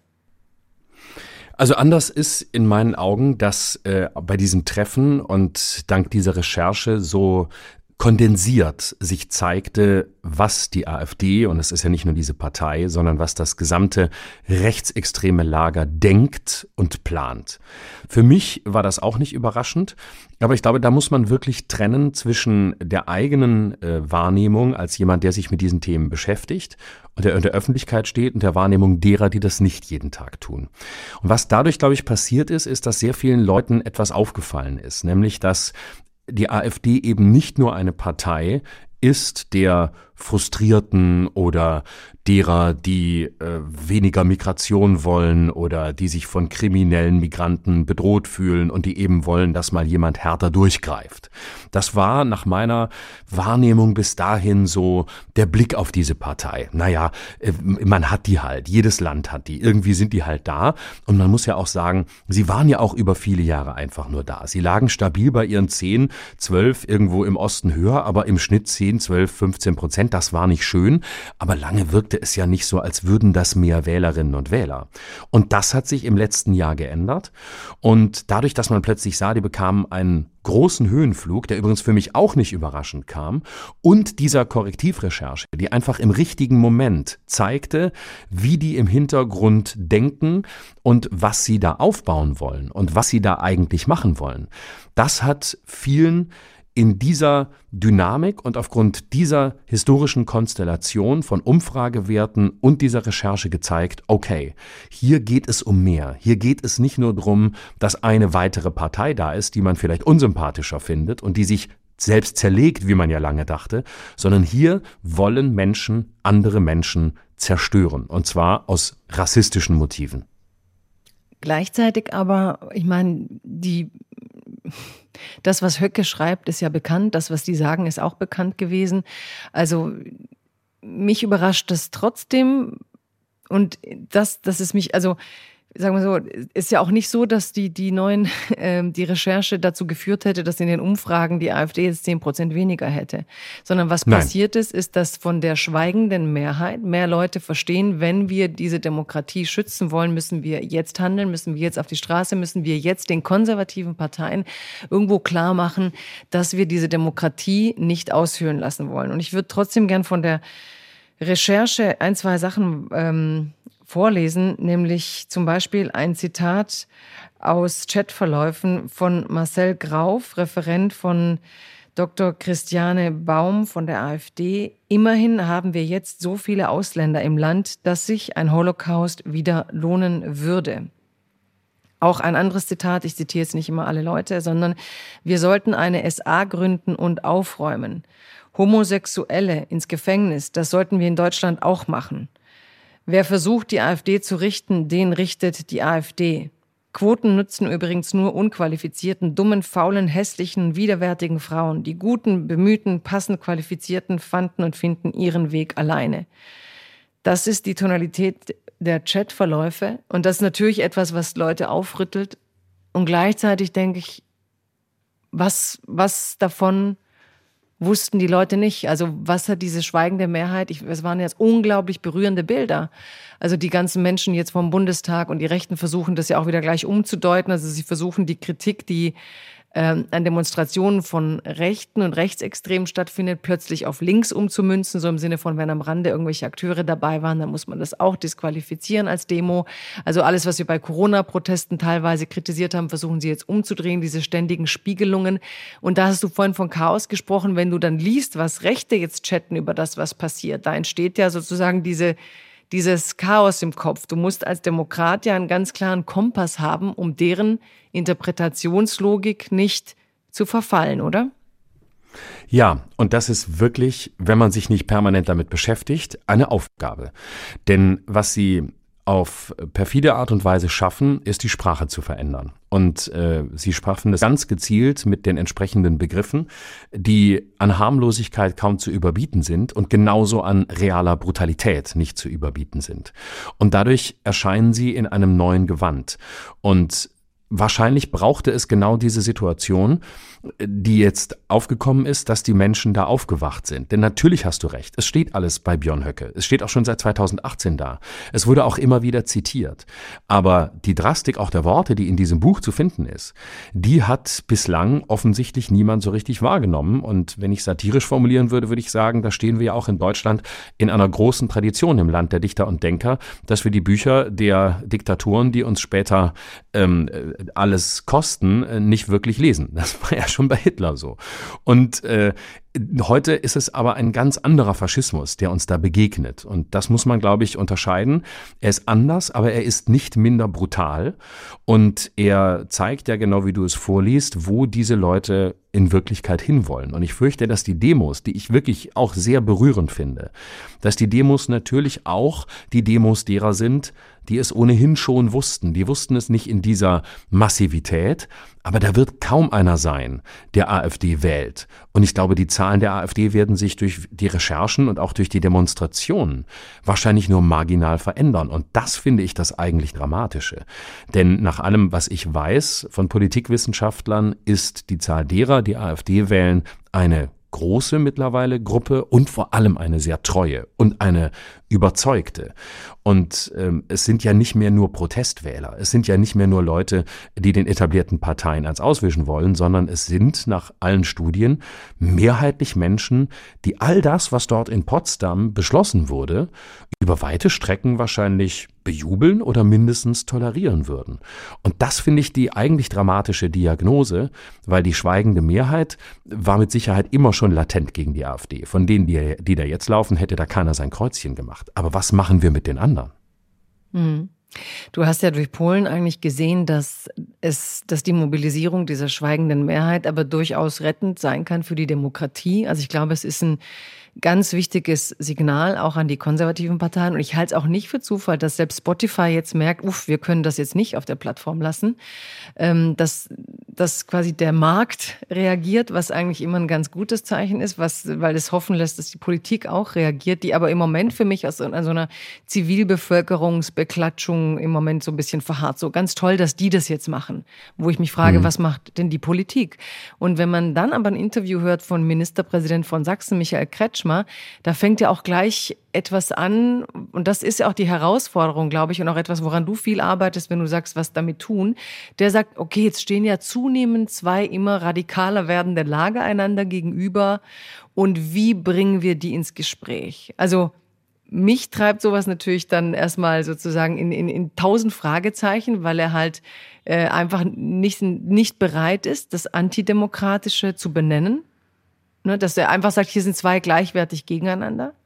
Was nicht heißt, dass man dann nicht sozusagen reden kann über was, was schief und so, aber dass er nicht mal in der Lage ist, angesichts des Bundeslandes, in dem er wiedergewählt werden möchte, irgendwie auch zu benennen, dass da was problematisch ist, sondern es einfach so völlig gleichsetzt.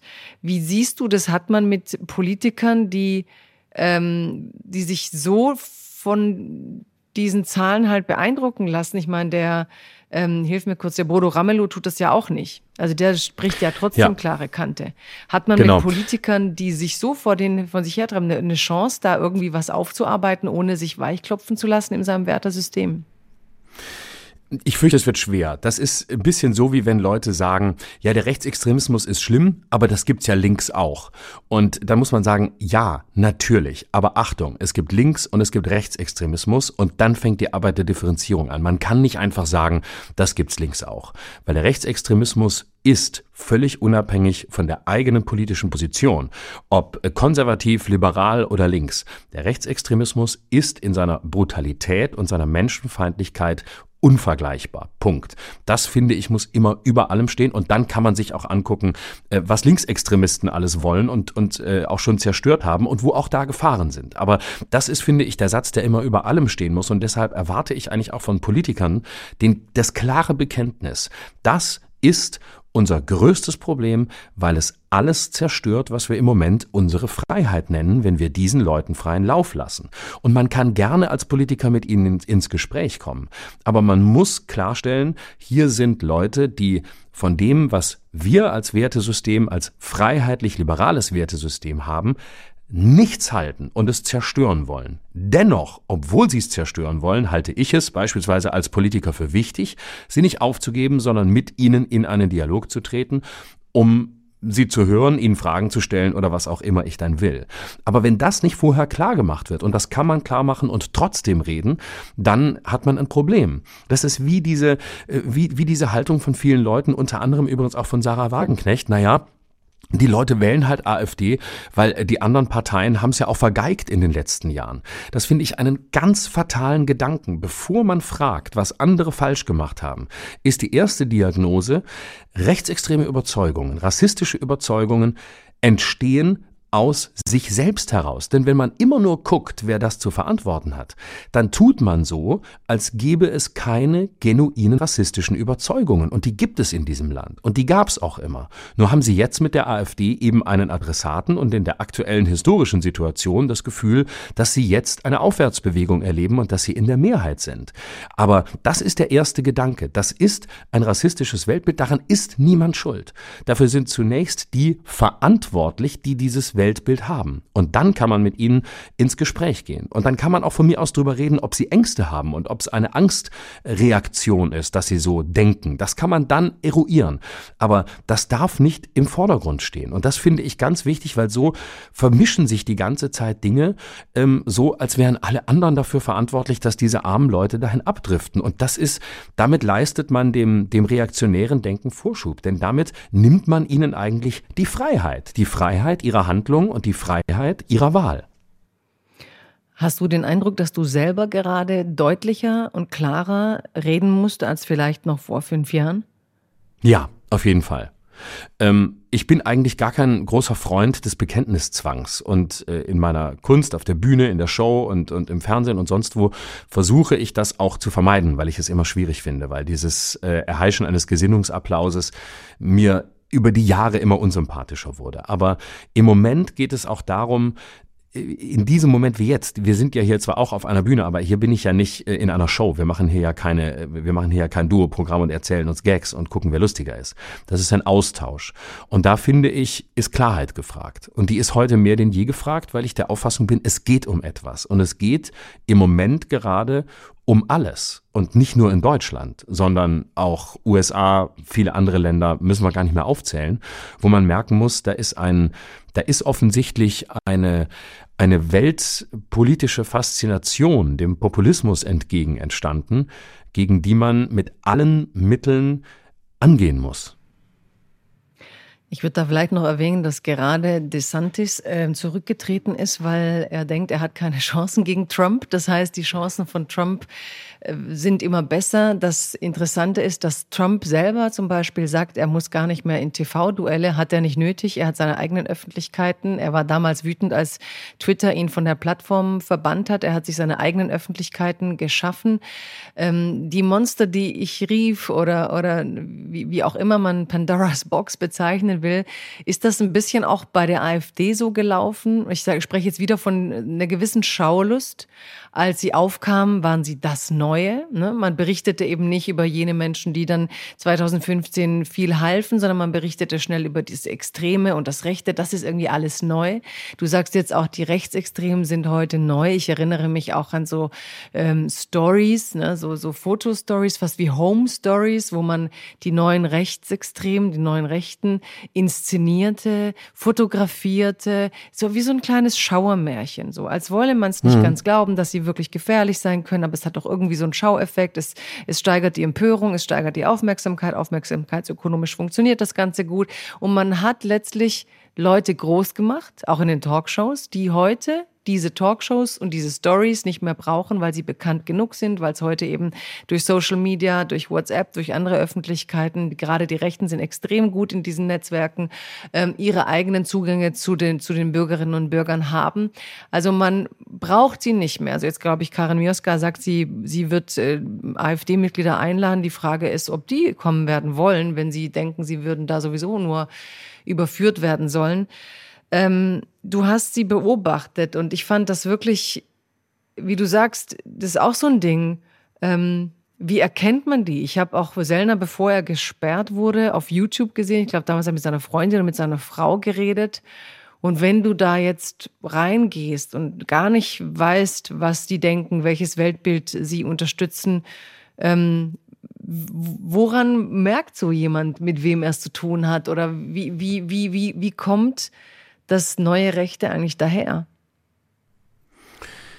Also mit neue Rechte, das muss ich mal erklären, äh, damit das nicht missverstanden wird, äh, ist ein Begriff gemeint, äh, der die jetzt aufkommenden, in den vergangenen Jahren aufkommenden rechtspopulistischen Bewegungen erklärt und begriffsmäßig absetzt von den alten Rechten. Und das waren eben die alten Nationalsozialisten. Also wirklich die, die sich äh, einen, einen neuen Hitler gewünscht haben. Also Horst Mahler, auch ein Protagonist meines Buchs, wäre ein alter Rechter. Das nur, um es mal zu sagen, weil natürlich ist das Rechte nicht neu, aber es gibt bestimmte Dinge, die sind neu. Und neu ist unter anderem, dass das Bild vom Nazi als äh, saufendem Springerstiefelträger aus dem Osten, ähm, ich spitze bewusst zu, nicht mehr zutrifft, sondern dass es sich diversifiziert hat. Also wir haben heute Parteikader äh, der AfD, wir haben AfD-Funktionäre, wir haben ein großes rechtes Umfeld, wir haben mit Götz Kubitschek und dem Antaios Verlag eine, einen Think Tank, die das wirklich vorausdenken, was dann rechtspopulistische Parteien in ganz Europa sagen und denken. Äh, Sellner ist sein Ziehsohn, in dem sieht er seinen Nachfolger, auch intellektuell. Und ähm, wir haben sehr intelligente Leute darunter. Nicht unbedingt in der AfD und das macht es noch gefährlicher. Sellner halte ich für einen hochintelligenten Typen. Der hat alles drauf, was man drauf haben muss. Der hat die Literatur drauf, der hat seinen Karl Schmidt gelesen, der kennt seinen Ernst Jünger, der kann Begriffe drehen, der kann Argumente vorbringen, der kann Zahlen drehen und der erfindet eben die Begriffe, die wir dann in Potsdam gehört haben. Und diese Begriffe sind andere als früher. Da geht's eben nicht mehr drum, Ausländer raus. Das war ja platt. Die wissen genau, sie müssen heute ganz anders angreifen. Sie müssen so angreifen, dass möglichst viele andere Lager, die nicht traditionell rechts sind oder rechtsextremes Gedankengut teilen, anschlussfähig sind. Und deswegen müssen die Begriffe dann so klingen, wie sie klingen, nämlich so, als seien es ja eigentlich universalistische Begriffe, als seien es ja eigentlich liberale Begriffe, als würde man ja gar nicht viel wollen, sondern äh, es fängt schon damit an, dass sie ja nicht mehr sagen Deutschland den Deutschen, sondern eine der größten Aktionen der identitären Bewegung vor einigen Jahren war eine Aktion auf den Alpenpässen zwischen Frankreich und Italien, die hieß Defend Europe. Das heißt, sie sind Europäer. Schon da geben sie sich einen ganz anderen Anstrich. Sie sagen, wir müssen die Festung Europa verteidigen. Das ist nicht minder rassistisch, hilft ihnen aber, weil sie etwas Weltläufiges haben. Weil man sagt, ja komm, wenn die gegen Ausländer wären, die haben doch auch nichts gegen Spanier und Italiener. Ja, natürlich nicht. Auch der Feind hat sich verändert. Der Feind ist eben nicht mehr in erster Linie der Jude. Ähm, sie behaupten ja zum Teil sogar gar nicht antisemitisch zu sein und lehnen das Dritte Reich zutiefst ab, sondern der Feind ist im der Araber, der Schwarze, der Afrikaner, der in Massen zu uns kommt, der ist der Barbar, der uns austauscht, der uns überfällt, der, der uns überrennt. Ne? Das ist ja deren, deren Denken und äh, das ist eine völlig andere Herangehensweise und die ist eben gerade in einer Situation wie der heutigen und je nachdem, wir werden wahrscheinlich eher mehr Migration haben als weniger in Zukunft. Das ist die Gefahr der Anschlussfähigkeit dieses furchtbaren Denkens. Wenn du so redest, versteht man natürlich auch wieder besser, warum doch diese Korrektivrecherche viele wachgerüttelt hat, weil du in diesen Chatprotokollen natürlich eben doch siehst, dass es nichts Neues ist. Ja, also man sagt, es war nichts mhm. Neues, aber vielleicht ist ja eben das Problem, dass die Strategie so gut aufgeht. Ne? Du, ich erinnere mich ja. auch an so ein Interview von Alice Weidel im Bundestag, wo ihr wirklich die Mundwinkel zucken vor äh, Lust, dass sie gerade dieses hohe Haus irgendwie entwürdigt. Im Interview neben mir war Gauland. Ich weiß, also man sah eigentlich so, so fast, apropos das Böse, irgendwie so dieses bösartige, was dann manchmal über so ein Gesicht rutscht, wenn, wenn man merkt, hier passiert eine berechnend vollzogene Aktion, mhm. um einen Medienskandal auszulösen. Also die Gesichtskontrolle, da ist noch das Unbewusste, denke ich, dass sich da irgendwie zeigt im Gesicht. Ähm, und gleichzeitig glauben wir halt diesem Wolf im Schafspelz irgendwie. Ja. Obwohl wir wissen, es möchte, ist nicht so. Und die, genau, diese Protokolle. Ja, sag, sag. Ja, Entschuldige, wenn ich kurz darf, ich würde gerne noch zwei wichtige Kennzeichen nennen, die man, die man, glaube ich, entschlüsseln muss oder dechiffrieren muss. Was auch ein großer Unterschied ist, ähm, die heute agierenden Rechten sind eben nicht mehr wie damals in erster Linie auf Großraumeroberung aus. Die wollen nicht in Polen einmarschieren. Die wollen nicht äh, andere Länder angreifen. Mindestens im Moment nicht. Ob sie es irgendwann tun, weiß man nicht. Aber die Strategie ist eine Defensive. Die Strategie ist, wir wollen uns doch nur schützen. Wir sind doch nicht wie die Alten. Wir wollen nicht nach Polen. Wir wollen eher gucken, dass unsere Grenzen dicht sind, dass wir uns selbst schützen. Das heißt, es ist eine defensive Strategie. Und während wir immer noch aus den Geschichtsbüchern wissen, wenn der Deutsche mal ähm, äh, einen Rechten wählt, Welt, einen Rechtsextremisten, dann äh, will er die Welt erobern. Das wollen die gar nicht.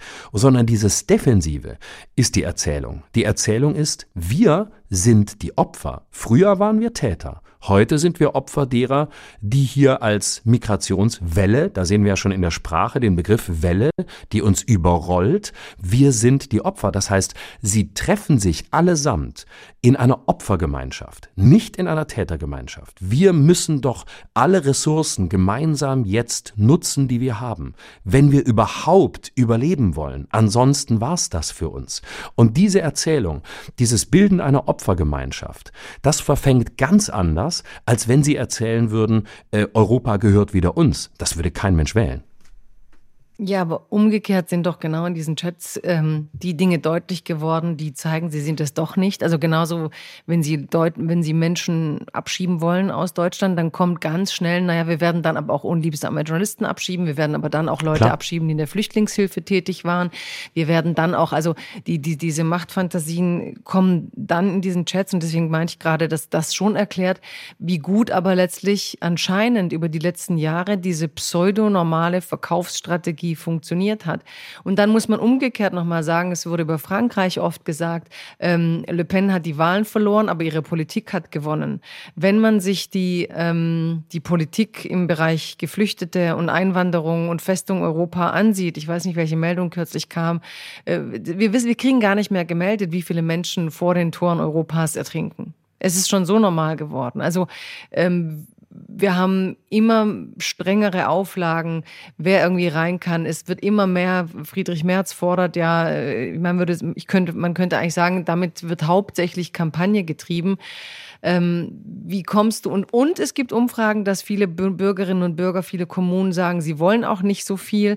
Also, ja, wie kommt man raus dahin, dass, dass letztlich, auch wenn man die nicht will, deren Politik zum Status quo wird in Teilen? Auch wenn sie anders heißt. Das ist wirklich die, die größte und gefährlichste Normalisierungsstrategie. Ne?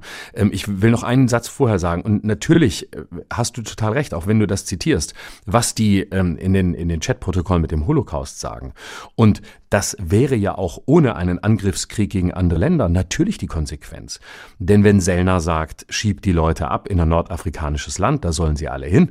Und die, die nicht unsere Überzeugung vertreten, die, die in der Geflüchtetenhilfe waren, die sollen am besten gleich mitgehen. Irgendwann wird das Grenzen haben, weil relativ schnell werden afrikanische Länder sagen, nee Freunde, nicht mit uns, da machen wir nicht mit. Und was machen wir denn dann? Was machen wir denn dann mit den ganzen Millionen, wenn wir die alle loswerden wollen, aber nicht loswerden können? Dann wird man in Deutschland, dann wird man im Land eine Lösung finden müssen. Und dann sind wir wirklich wieder in düstersten Zeiten. Insofern schließen sich die beiden Konzepte in meinen Augen gar nicht aus. Aber jetzt will ich gerne noch was zu dem sagen, was du eben angesprochen hast. Ich denke, das, ich denke schon, dass die, das ich muss, eine der beheb dir, das, beheb dir bitte noch ganz kurz auf, weil wir müssen noch mal ganz, du hast ja in, in Großbritannien jetzt aber ähm, solche Beschlüsse. Also du hast ja in Europa, ich würde es gar nicht mehr Europäische Union, durchaus diese Strategien. Weißt du, wenn die Rechten, also die neuen Rechten sagen, guck mal, hier wird ja ohnehin äh, versucht zu machen, was wir machen. Also dieser Versuch, sich zu normalisieren mit Verweis auf andere Länder, wie kommt man dem bei? Ja, das ist eine gute Frage. Ich denke, es geht in erster Linie mal darum, nicht diese, nicht die Sprache und nicht die Konzepte zu kopieren und äh, so eine Leitvariante anzubieten, weil man damit ja im Grunde schon die eigene Unterlegenheit eingesteht, weil man sagt, ja, die haben ja eigentlich recht, wir müssen es jetzt halt machen wie die und dann kommen die Leute halt zurück. Ne, dann, dann sagt Olaf Scholz, wir müssen im großen Stil abschieben und äh, dann hat er einen historischen Moment, wie er in der Pressekonferenz sagte, geschaffen und dann liest man nach und stellt fest, Nee, es wird ja gar nicht im großen Stil abgeschoben, äh, abgeschoben. Völlig äh, unabhängig davon, ob das überhaupt richtig und wünschenswert wäre. Das wäre eine andere Debatte.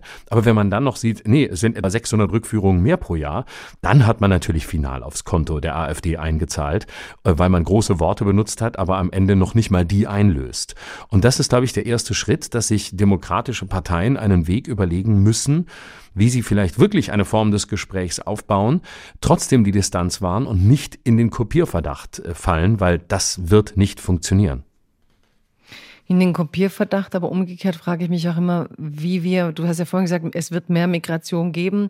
Sascha Stanisic hat auf Instagram geschrieben, wenn man jetzt die neue Gesetzeslage sieht, wäre meine Familie Wäre ich als Kind, wäre es erlaubt gewesen, uns über Nacht, ohne vorher uns zu informieren, einfach abzuschieben.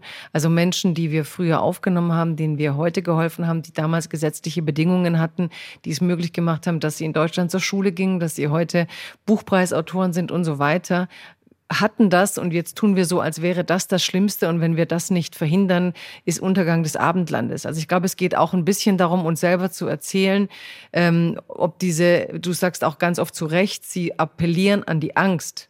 Und je mehr Angst man vor einem Thema hat, desto schärfer müssen die Gesetze werden. Das heißt auch, dass es die Gegengeschichten braucht, die Gelingensgeschichten, die, die ganz normalen Einwanderungsgeschichten, die Menschen, die hier sind und sich ein normales Leben in Frieden aufbauen wollen, die ihre Familien großziehen wollen. Keschrau Beros war neulich hier, war auch ein Geflüchteter. Also, dass wir ein bisschen auch darauf achten, dass dieses Angst Schatten sich wirklich nicht über alles legt, was an Menschen in Deutschland äh, an äh, Hilfe suchen und dass, dass dann letztlich ähm, ein Wettbewerb beginnt, wer diese Angst besser zähmt und man dadurch eben doch alle die Politik der Rechten haben. Und jetzt kommst du weiter zu deinem Punkt.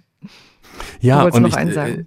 Genau, also es, es ist halt Emotionspolitik. Ne? Und natürlich ist Politik immer auch Emotion, aber Populisten schaffen es eben leichter, die Emotionen in den Vordergrund zu stellen und äh, mit ihnen in einer, in einer äh, zerspiegelhaften Art und Weise zu spielen. Und das erklärt auch so ein bisschen deine Frage von vorhin, warum ist es jetzt und warum ist es jetzt so, so, so krass? Äh, zum einen auf der Seite der Populisten ist die aktuelle Phase natürlich eine, die Gold für sie ist. Äh, die Pandemie hat für eine massive Verunsicherung Verunsicherung gesorgt. Die hat, die ist, glaube ich, auch nicht aufgearbeitet. Aber nicht im Sinne von, äh, war Maskentragen richtig und war die Regierung immer äh, richtig streng, sondern wirklich aufgearbeitet in dem, was das hinterlassen hat. Und ähm, es ist eine verunsichernde Zeit. Es gibt sehr viele Erfahrungen des Kontrollverlusts und die schaffen es eben mit markigen Worten, mit der Adressierung eines Feinds, die Angst umzuformulieren. Und das ist der Trick. Und das habe ich äh, ganz oft gemerkt, auch bei den, bei den Recherchen für, für mein Buch, für Unterwahnsinnigen, dass Menschen, die Angst haben, sehr viel Angst haben, aber keine Sprache haben für diese Angst oder sich ihrer Angst gar nicht bewusst sind, dann eben Feinde suchen. Und das sind, und das ist ein bisschen der Anschluss an das vorige Thema, dazu neigen eben noch immer Männer stärker als Frauen. Deswegen haben sie auch in populistischen Parteien ja auch einen, einen hohen Frauenanteil, äh, einen hohen Männeranteil. Das heißt, was Angst ist, aber als Angst nicht anerkannt wird oder nicht gesehen wird, nicht verstanden wird, das wird eben nach außen geschoben und dann sagt man, mir geht's nicht gut, daran muss jemand schuld sein. Und das ist im Zweifel eben der Fremde, weil man da alles reinlegen kann, was einem immer schon Angst gemacht hat. Und dann wird der der Feind und äh, dann hat man es nach außen geschoben. Und im Moment in der aktuellen Gemengelage, in der es ja wirklich Grund gibt, das Gefühl zu haben, dass wir einen Kontrollverlust erleben, kann das auf hochgefährlichen, fruchtbaren Boden fallen. Du sagtest vorhin, wir sollen aufpassen, gerade wie wir reden und wenn wir über Themen reden, dass wir halt uns ähm, abgrenzen von extremen Denken. Und ich merke, dass ich jedes Mal zusammenzucke, wenn du Kontrollverlust sagst, weil es natürlich der Begriff war, der 2015 bei den Grenzen, die nicht extra geschlossen wurden, ähm, sozusagen in, in Umlauf kam und weil auch da, ich denke, der ist ja konnotiert mit zig Gefühlen, die vielleicht einerseits richtig sind, aber andererseits auch die Wirklichkeit nicht konkret beschreiben und auch Angstszenarien fördern. Wenn du dran denkst, äh, als Putin die Ukraine überfiel, da hätte ja ein Kontrollverlust passieren können im Sinne von, wir hatten Angst vor Kälte im Winter, wir hatten Angst, dass wir ohne, ne, ohne Energie bleiben und es wurde alles geschafft. Ähm, Inflation war kurze Zeit sehr hoch, man bekommt es langsam wieder in den Griff, die Probleme sind da, aber letztlich finde ich diese, diese, dieses, dieses Kontrollverlust eine schwierige Beschreibung dafür, dass ja doch immer noch viele an, an etwas also ich empfinde nicht, dass wir einen Kontrollverlust haben. Ich empfinde, dass wir viele Probleme haben. Ich empfinde, dass wir sie teilweise schlecht gelöst werden. Aber dass ich nach wie vor diese, diese, diese Idee von Kontrollverlust äh, schwierig finde, weil sie genau jene Angst ja fördert, die dann die Leute so empfänglich macht für zu einfache Lösungen, glaube ich. Mhm. Ja, ist ein interessanter Hinweis. Ich verstehe, glaube ich, ähm, Kontrollverlust in dem Zusammenhang ganz anders. Für mich ist das völlig losgelöst ähm, von 2015. Es, ähm, es bezieht natürlich die Debatte über Migration mit ein, aber mit Kontrollverlust meine ich das Gefühl eines Kontrollverlusts. Und damit meine ich tatsächlich die aktuelle Weltlage, all die Krisen, die uns gerade umgeben, in denen man, nennen wir es vielleicht eher, als Einzelner das Gefühl hat, keine Handlungskompetenz mehr zu haben oder keine Selbstwirksamkeit mehr zu haben. Wir können es auch gerne so nennen, weil äh, ich natürlich nicht auf das Konto einzahlen will, das du gerade mit Recht ansprichst. Vielleicht Nein, aber ich will, einfach nur das mal hinterfragen, ob das stimmt, weil auch ja, jetzt ja. erleben die 100.000 Menschen, die auf die Straße gehen, dass sie halt nicht unbedingt äh, nicht fähig sind und dass wir ja einerseits eben diesen Mythos, unsere eigene Entwicklung gerade permanent auch zu, ich sage jetzt schon knallhart, zu erzählen, zu verkaufen, zu vermitteln als Weg des eigenen und auf der anderen Seite auch so völlige Angstnarrative, dass wir keine Macht haben. Also ich finde es mhm. schon wichtig zu zeigen, dass wir vielleicht eine Passivität haben, dass wir vielleicht betäubt sind von Unterhaltungsindustrie, von einer, einer, einer Vielfalt, Vielzahl an Krisen, aber dass jeder die Möglichkeit hat zu handeln. Und trotzdem ganz zum Schluss will ich zurück zu den jungen Menschen, weil Sellner ist natürlich auch ein junger Mann. Die Videos, die ich von ihm gesehen habe, war er und seine Freundin Andrew Tate vermittelt Männlichkeitsbilder. Das sind alles Männer, die zahlen ein in die neuen Rechten. Ähm, und wir reden viel zu wenig darüber. Ich habe neulich eine Zuhörerin-Post bekommen von einer Frau, die sich gewünscht hat, und das würde ich jetzt schon gerne machen, was ich ganz selten mache, aber dass ich auch mal darüber rede, dass beispielsweise in Bayern sehr viele junge Menschen äh, die AfD gewählt haben, dass es eben nicht so war wie bei den letzten EU-Wahlen, wo man das Gefühl hatte, wer jung ist, der wählt entweder die FDP oder die Grünen aus unterschiedlichen Gründen, sondern dass sie plötzlich auch offen sind für reaktionäre Muster. Und ich muss darüber so viel nachdenken, weil ich die Jugend ja oft äh, so mir selber erzähle, als jene, die halt dann für Sex and Drugs and Rock'n'Roll zuständig waren, die, ne, die haben dann Flower Power gemacht oder sich um Frieden äh, eingesetzt. Also die Jugendbewegungen waren für mich das, was Gesellschaften erneuern sollte. Und plötzlich greifen diese reaktionären Gedanken, reaktionären Gesellschaftsmuster bei Jugendlichen so gut. Natürlich verdankt sich das dieser krassen Jugendarbeit, die sie leisten, im Osten Deutschlands, aber auch europaweit und international in den sozialen Medien. Aber warum ist diese Jugend empfänglich? Du hast vorhin mit dem Chaos erklärt, aber ähm, vielleicht umgekehrt, was, um, um, welche Freiheiten müssten wir ihnen vermitteln, dass sie das nicht als, als Lösung sehen? Oder welche Stütze müsste man ihnen geben, um die Freiheit zu spüren, die sie nicht verlieren wollen? Ja, das ist eine gute Frage. Ich würde mal zunächst noch an einem verwandten Punkt anfangen wollen, was diese Bewegungen, ähm, glaube ich, gerade jüngeren Leuten vermitteln oder was sie für sie attraktiv machen, ist völlig unabhängig von der, von dem, was sie tun und der Handlungsebene, das Gefühl einer Entschlossenheit, das Gefühl, ähm, Entscheidungen zu treffen, das Gefühl, äh, Handlungskompetenz, Selbstwirksamkeit zu haben. Die haben das. Die wissen, was sie wollen, die entscheiden. Die reden nicht die ganze Zeit. Die anderen plappern ja immer nur. Da wird gemacht. Und es geht darum, dass etwas getan wird. Das was heißt, wird denn gemacht? Die plappern doch auch nur. Natürlich wird am Ende nichts gemacht. Es geht mir ja darum, welche Bilder entstehen oder welche Faszination entsteht. Natürlich tun die nichts. Wir wissen ja, gut, was heißt nichts? Das, das können wir jetzt auch nicht sagen, das wäre verharmlosend. Wenn wir, wenn wir die Chatprotokolle lesen und hören, was in Potsdam gesagt wurde, dann muss man wirklich davon ausgehen, dass die wirklich etwas machen.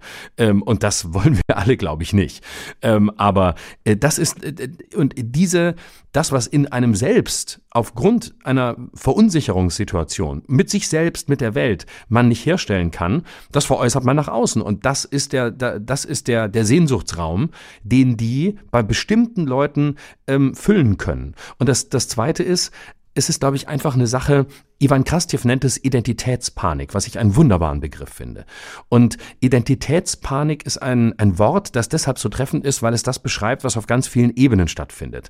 Krastjew hat es auf Putin angewandt und äh, seinen Grund, den Ukraine-Krieg zu führen. Aber das sieht man ja an ganz vielen Stellen, dass es eine Panik gibt, nicht mehr zu wissen, wo ist der eigene Platz, wer bin ich, wer sind wir, ähm, wer ist überhaupt wir, wo stehen wir, wo geht es für mich, wo geht es für mich hin, was ist unsere Identität. Identität. Und ich selbst, mir ist der, der, Begriff der Identität sehr fremd. Mir ist er immer sehr nah am Identitären. Aber natürlich geht es darum, eine Identität zu haben. Aber mein Ziel war nie, die außen zu suchen oder mit anderen zusammen eine Identität zu haben, sondern ich war schon froh, wenn ich selber das Gefühl hatte, dass ich eine habe. Aber die Panik, es wird alles die, die Wirklichkeit verändert sich rasant. Wo ist da das Feste? Das Gefühl, nicht mehr am Ufer zu stehen, sondern im Fluss zu sein, der einen wegreißt. Das ist, glaube ich, ein Lebensgefühl, ähm, worauf diese Bewegungen eine Scheinantwort geben.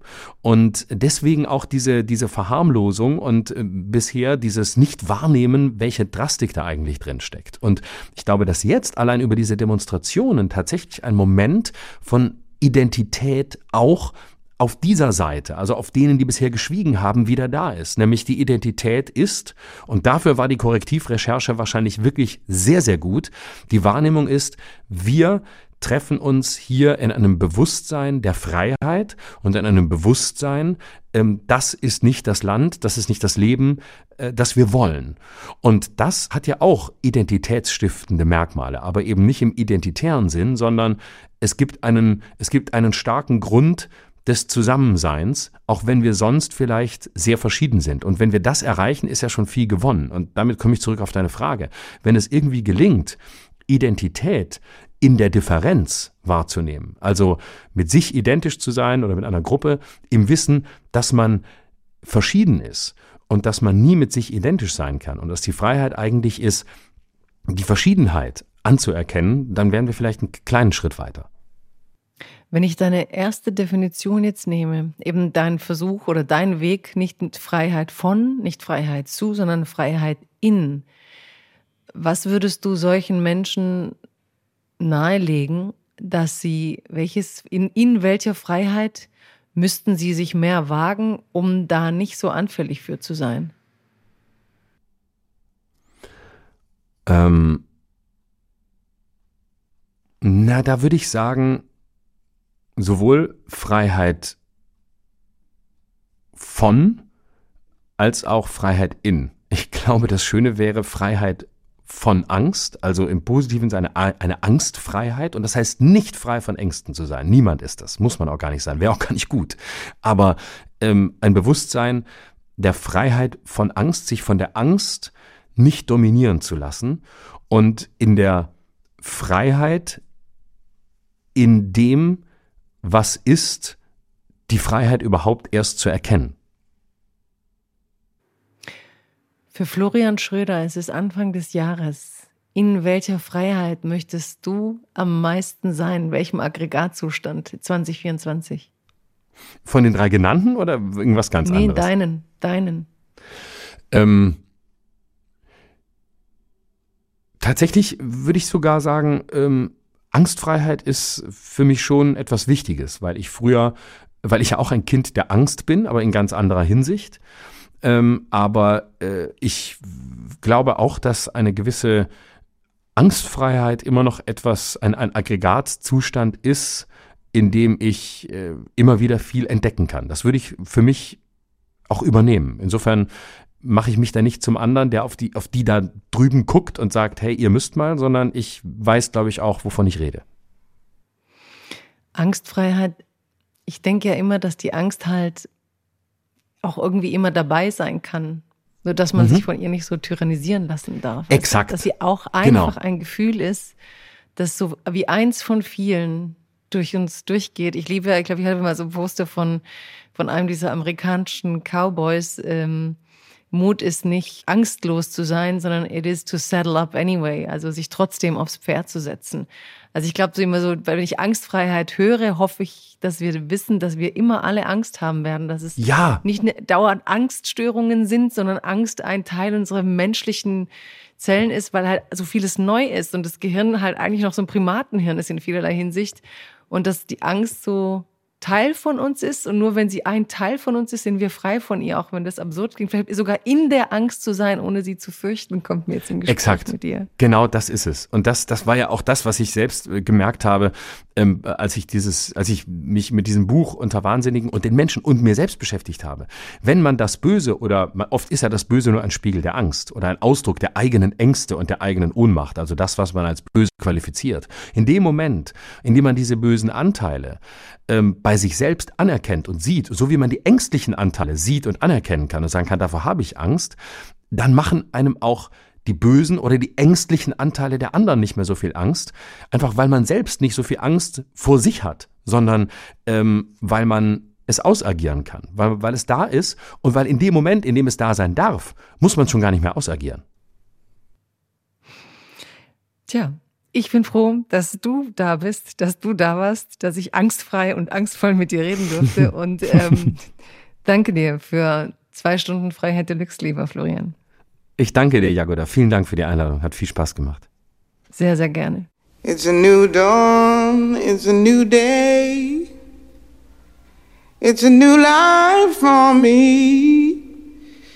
Ooh, ooh, ooh, Freiheit Deluxe mit Jagoda Marinic ist eine Produktion des Hessischen Rundfunks in Zusammenarbeit mit dem Börsenverein des deutschen Buchhandels. Alle 14 Tage unter anderem in der ARD Audiothek. Kennt ihr die Musik hier? Dann seid ihr im Rote Rosen Kosmos auf jeden Fall zu Hause und dürft euch jetzt freuen, denn die Serie im ersten bekommt einen eigenen Podcast. Wenn ihr die Musik nicht erkannt habt, das ist auch egal. Ich bin Martin Tietjen und ich verspreche euch, dass dieser Podcast trotzdem Spaß macht. Ich nehme euch mit hinter die Kulissen der Telenovela. Wir müssen uns jetzt ein bisschen anschleichen, weil wir in Dreharbeiten reinplatzen könnten. Treffe die Regisseurin. Können ja mal da zum Set laufen. Oh ja, gerne. Das ist hier unser 360-Grad-Motiv. Und guck mal, was in der Maske so los ist. Nicht erschrecken. Hier kommt der Martin vom NDR. Da habe ich direkt mal die Fachfrau gefragt, ob ich den Concealer richtig aufgetragen habe. Ich weiß nicht, wie du sonst aussiehst.